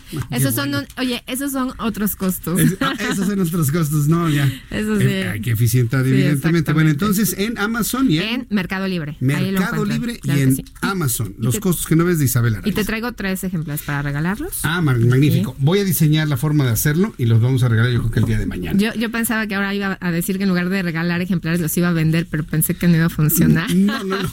Yo creo que no. Si usted se gana un libro, comprométese a comprar uno más para un amigo, por supuesto.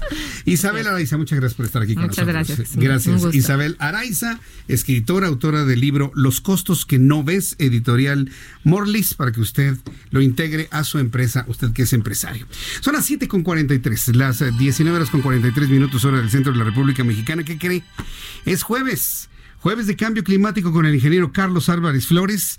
Ingeniero, bienvenido, gusto en saludarlo. Muy buenas noches. Ya andaba usted todo desesperado, ingeniero. Qué gusto, qué gusto estar bienvenido. Qué gusto. ¿Ya estás listo? A ver. Esto que les voy a decir es así como una historia de terror, ¿eh? Bueno, de, terror. De historia de terror, en los últimos días hemos estado bueno, completitos. Pero esto, ¿eh? este es de otro tipo. A ver. Súbale el volumen a su Hay radio. Una termoeléctrica que se llama Adolfo López Mateos. Ajá. Que está ubicada exactamente en el punto donde el Golfo de México, las costas del Golfo, sí. y el des, ahí eh, llega el río Tuxpan, o sea, ahí desagua el río Tuxpan. Acuérdense que todos los ríos van hacia el mar. Porque están adentro, arriba en el continente. Y van todos por los gravedad, ríos todos los ríos van hacia el mar. Entonces, en ese punto está exactamente la termoeléctrica. ¿Cómo se llama? Adolfo López Adolfo Mateos. López Mateos. De la poderosísima, Comisión- quebradísima, Comisión Federal de corruptísima Comisión Federal de Electricidad. Quiero dejar claro una cosa. Este nuevo gobierno acaba de llegar. Lo que voy a decir no corresponde para este gobierno. ¿Me explico? Sí. Esto es un problema histórico de Sí. la Comisión Federal de Electricidad que nos ha estado proveyendo la energía eléctrica, sí, pero con un precio muy alto de contaminación ambiental. Enorme precio. ¿Por qué? Porque muchas, por no decir todas, sus termoeléctricas pues queman combustóleo. Co- Queman un combustible muy sucio. Ya lo vi. ¿Verdad? Entonces, ahí mismo, atrás, a espaldas de la propia, te mandé las fotografías en tu WhatsApp, las tienes. A ver, las Esas yo las tomé. Sí, Esas nadie me las platicó, yo estuve ahí. Entonces, rápidamente. Ándale. La pluma contaminante, ahí la ves. Aquí está. Enorme. Yo iba en una lancha, yo estaba ahí como a un kilómetro por Sí. atrás, iba en una lancha con dos de los 90 pescadores que quedaron de más de 600 que eran en 1970. En 1970 era un auge, ¿por qué?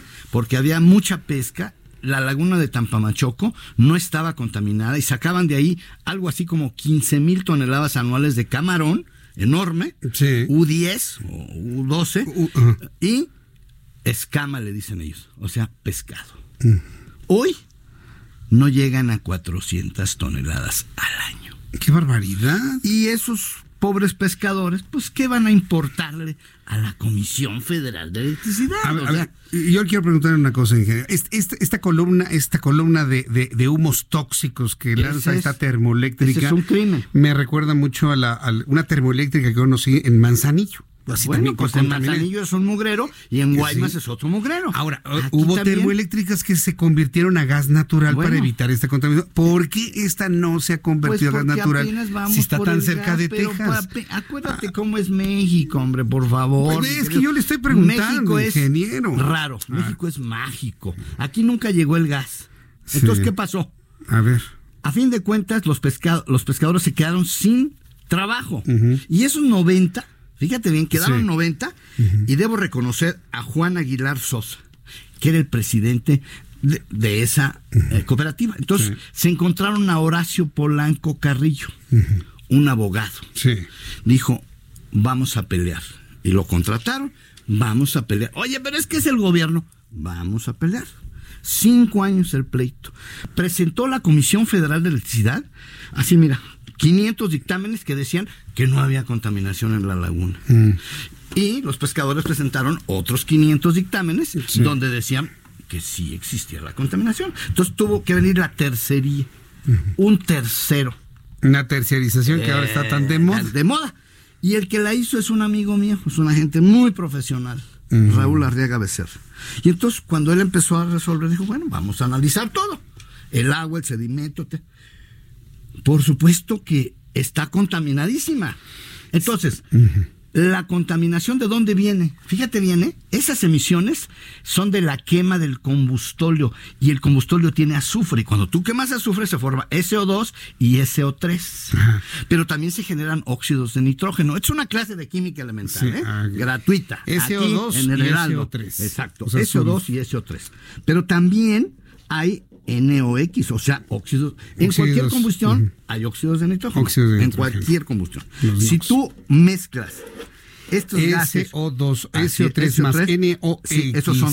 Ujú. Si tú los mezclas con vapor de agua, porque las termos mexicanas, termoeléctricas, Ya estamos haciendo aquí la- mucha, la ecuación. mucha, mucha, mucho vapor. Entonces se mezcla El resultado es ácido sulfúrico, ácido sulfúrico y, en este ácido caso, sulfuroso. y ácido nítrico. Y ácido. ah, O sea que en esa, yo agua. calculé, te voy a decir cuánto Sí. calculé, 228 mil toneladas anuales que llueve de esto, de los dos. o sea, lluvia ácida en la zona. Por eso ahí está del en lago las de fotografías que te di y que están en el Twitter. Por favor, a todos los que tienen Twitter, vean las fotografías del Twitter y ahí se ve claramente una toma del otro lado donde se ven los palos quemados negros que quedaron del manglar. Nada más se llevaron 70 hectáreas de manglar, nada más. Nada más. Y nada más contaminaron las 2.800 hectáreas de laguna. Es que yo le estaba enseñando la fotografía satelital hasta en el satélite. Es, así es. Desde Ahí está el la espacio pluma, se así ve. es, desde el espacio. Entonces, ¿qué pasa? Que el pleito tardó cinco años, finalmente una jueza, Sí. no sé si la quinta de federal de ahí de Tuxpan, sentenció y le dijo, señor Comisión Federal, te condeno a pagar la remediación de la laguna, no a darles dinero a los pescadores, porque pues, no, pero el daño ambiental sí. Entonces te condeno a pagar 1.582 millones para que en 20 años se remedie la laguna. Pero la sentencia fue hace 10 años. O sea, ya van a la mitad del tiempo y cuál remediación. Así es. Entonces, ¿qué pasa? Que el gobierno, con su empresa productiva, dando un mal ejemplo, lastimando a estos pescadores. ¿Por qué? Porque los dos con los que yo me subí a la lancha, cuando uno de ellos me dice, ingeniero, ¿sabe qué? Mi esposa y mi hija me dejaron. Se fueron con otro hombre, porque yo no tenía para mantenerlas. Y cuando me dice eso, y cuando lo vi llorando, yo también me puse a llorar. Dije, ¿tú crees que al gobierno federal, a la CFE, le va a importar que a ese señor le haya dejado su esposa y su hija por no tener para mantenerlas? Esa es la realidad. Yo estoy aquí registrando los hechos. Pemex y la CFE nos han envenenado. Claro, son las empresas que nos dan la energía. Sí. Pero el petróleo es sucio, las termos son sucias. Hoy tenemos otras cosas, tenemos mucha radiación. Luego hablamos sobre la radiación. Sí, Entonces, sí, el tema es este. La nuestro país es mala, eh, la mala noticia es cómo es posible que una empresa del gobierno esté en desacato. O sea, tenga 10 años sin cumplir una sentencia. El dinero, repito, no es para los pescadores, es para que limpie el mugrero que dejó en la laguna. A ver, pero el desacato ocurrió en la anterior administración y ahorita no, bueno, ni siquiera tiene lo- 10 años, son pero, dos. Pero no le han las otras dos. Ni siquiera lo han bueno, visto. ahorita están en eso. Yo creo que el señor Bartlett, con todo respeto, Manuel Bartlett, pues debe estar enterado. Debe decirle a su jurídico, oye, ¿acaso tenemos algún pleito aquí con alguien? Pues que le diga el jurídico, oiga, sí, fíjese que sí, hay una sentencia desde el 2010 que no hemos cumplido. O sea, CFE está en desacato. Entonces, yo creo que es una muy buena oportunidad para demostrar que, go- que Morena, o sea, que la cuarta transformación no es el PRI ni es el PAN. Yo digo que es una buena oportunidad. Claro, hay que poner 1.582 millones de pesos para remediar la laguna.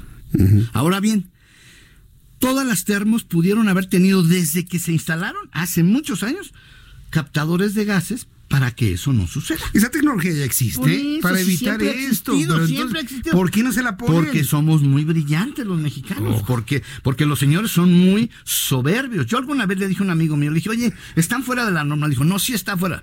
Le dije, por favor, no me digas eso. Me da vergüenza que tú me digas que eso está dentro de la norma. No, una chimenea no debe, no se debe ver nada, pues, para que me entiendas. Cuando hay una combustión correcta y cuando hay un combustible limpio, pero esto es un mugrero. Sí, sí, sí. Esa es la verdad.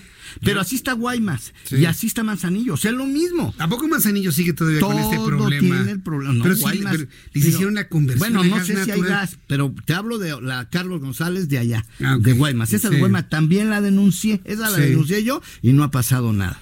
De manera, pues, que yo invito a este nuevo gobierno mm. a que remedie esa laguna. No es posible que por tener una electricidad ¿verdad? Que tampoco es muy barata, ¿eh? No son eficientes estas plantas, son ineficientes. Acuérdate que te mandé también los datos, ¿verdad? El Heraldo, el Heraldo ha dedicado dos ayer y antier. Ah, sí, el dos artículos ah, muy, buenos, en donde refiere los 54 mil millones que pierde en el 2019 esta disque empresa productiva del Estado. Nada más 54 mil millones perdió. Entonces, yo invito a este nuevo gobierno, a don Manuel Bartlett, a que resuelva, a que cumpla lo que sentenció el Poder Judicial para remediar esa laguna. Yo estoy seguro que después de esto uh, me canso. El daño a los pescadores, ese no se lo están cobrando. O sea, lo que han vivido esos pescadores por no tener con qué comer, eso no se lo están cobrando a la CFE, pues se lo deberían cobrar ese daño. Ingeniero Carlos Álvarez Flores, muchas gracias. Como siempre, todos los domingos está, domingo, óigame, los jueves, perdón, los jueves estar aquí con nosotros. Gracias, nos vemos el próximo jueves. El próximo jueves. Buenas noches. Buenas noches. Carlos Álvarez Flores, presidente de México Comunicación y Ambiente. Déjame escuchar a Abraham Arreola, ¿no? Con las internacionales y bueno, vale la pena recordar que sucedió un día como hoy, 20 de febrero, en el mundo.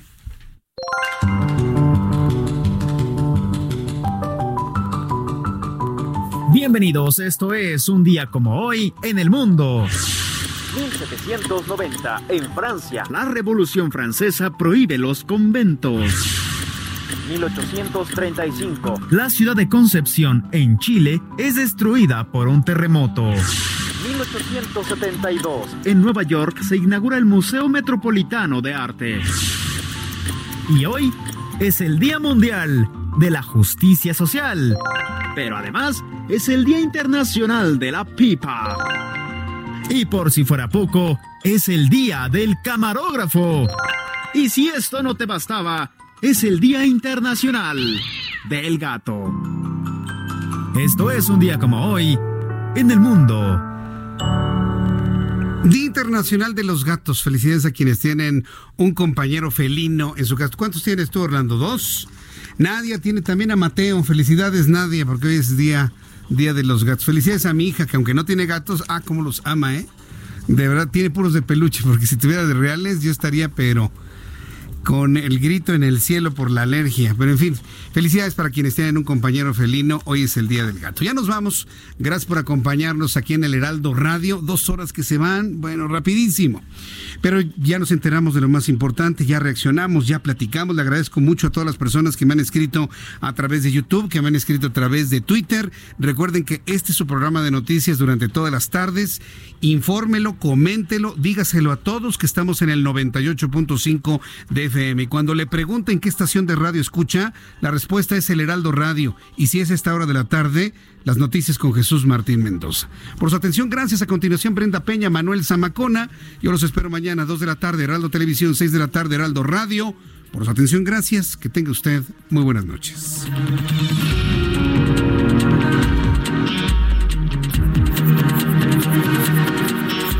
Esto fue Las Noticias de la Tarde con Jesús Martín Mendoza. Heraldo Radio. When you make decisions for your company, you look for the no-brainers. And if you have a lot of mailing to do, stamps.com is the ultimate no-brainer. It streamlines your processes to make your business more efficient, which makes you less busy. Mail checks, invoices, legal documents, and everything you need to keep your business running with stamps.com.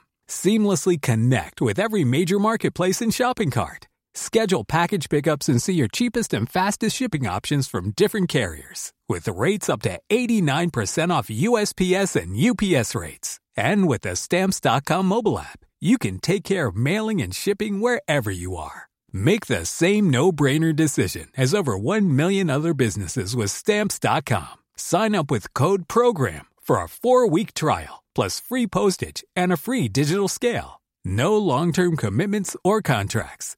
That's Stamps.com. Code PROGRAM.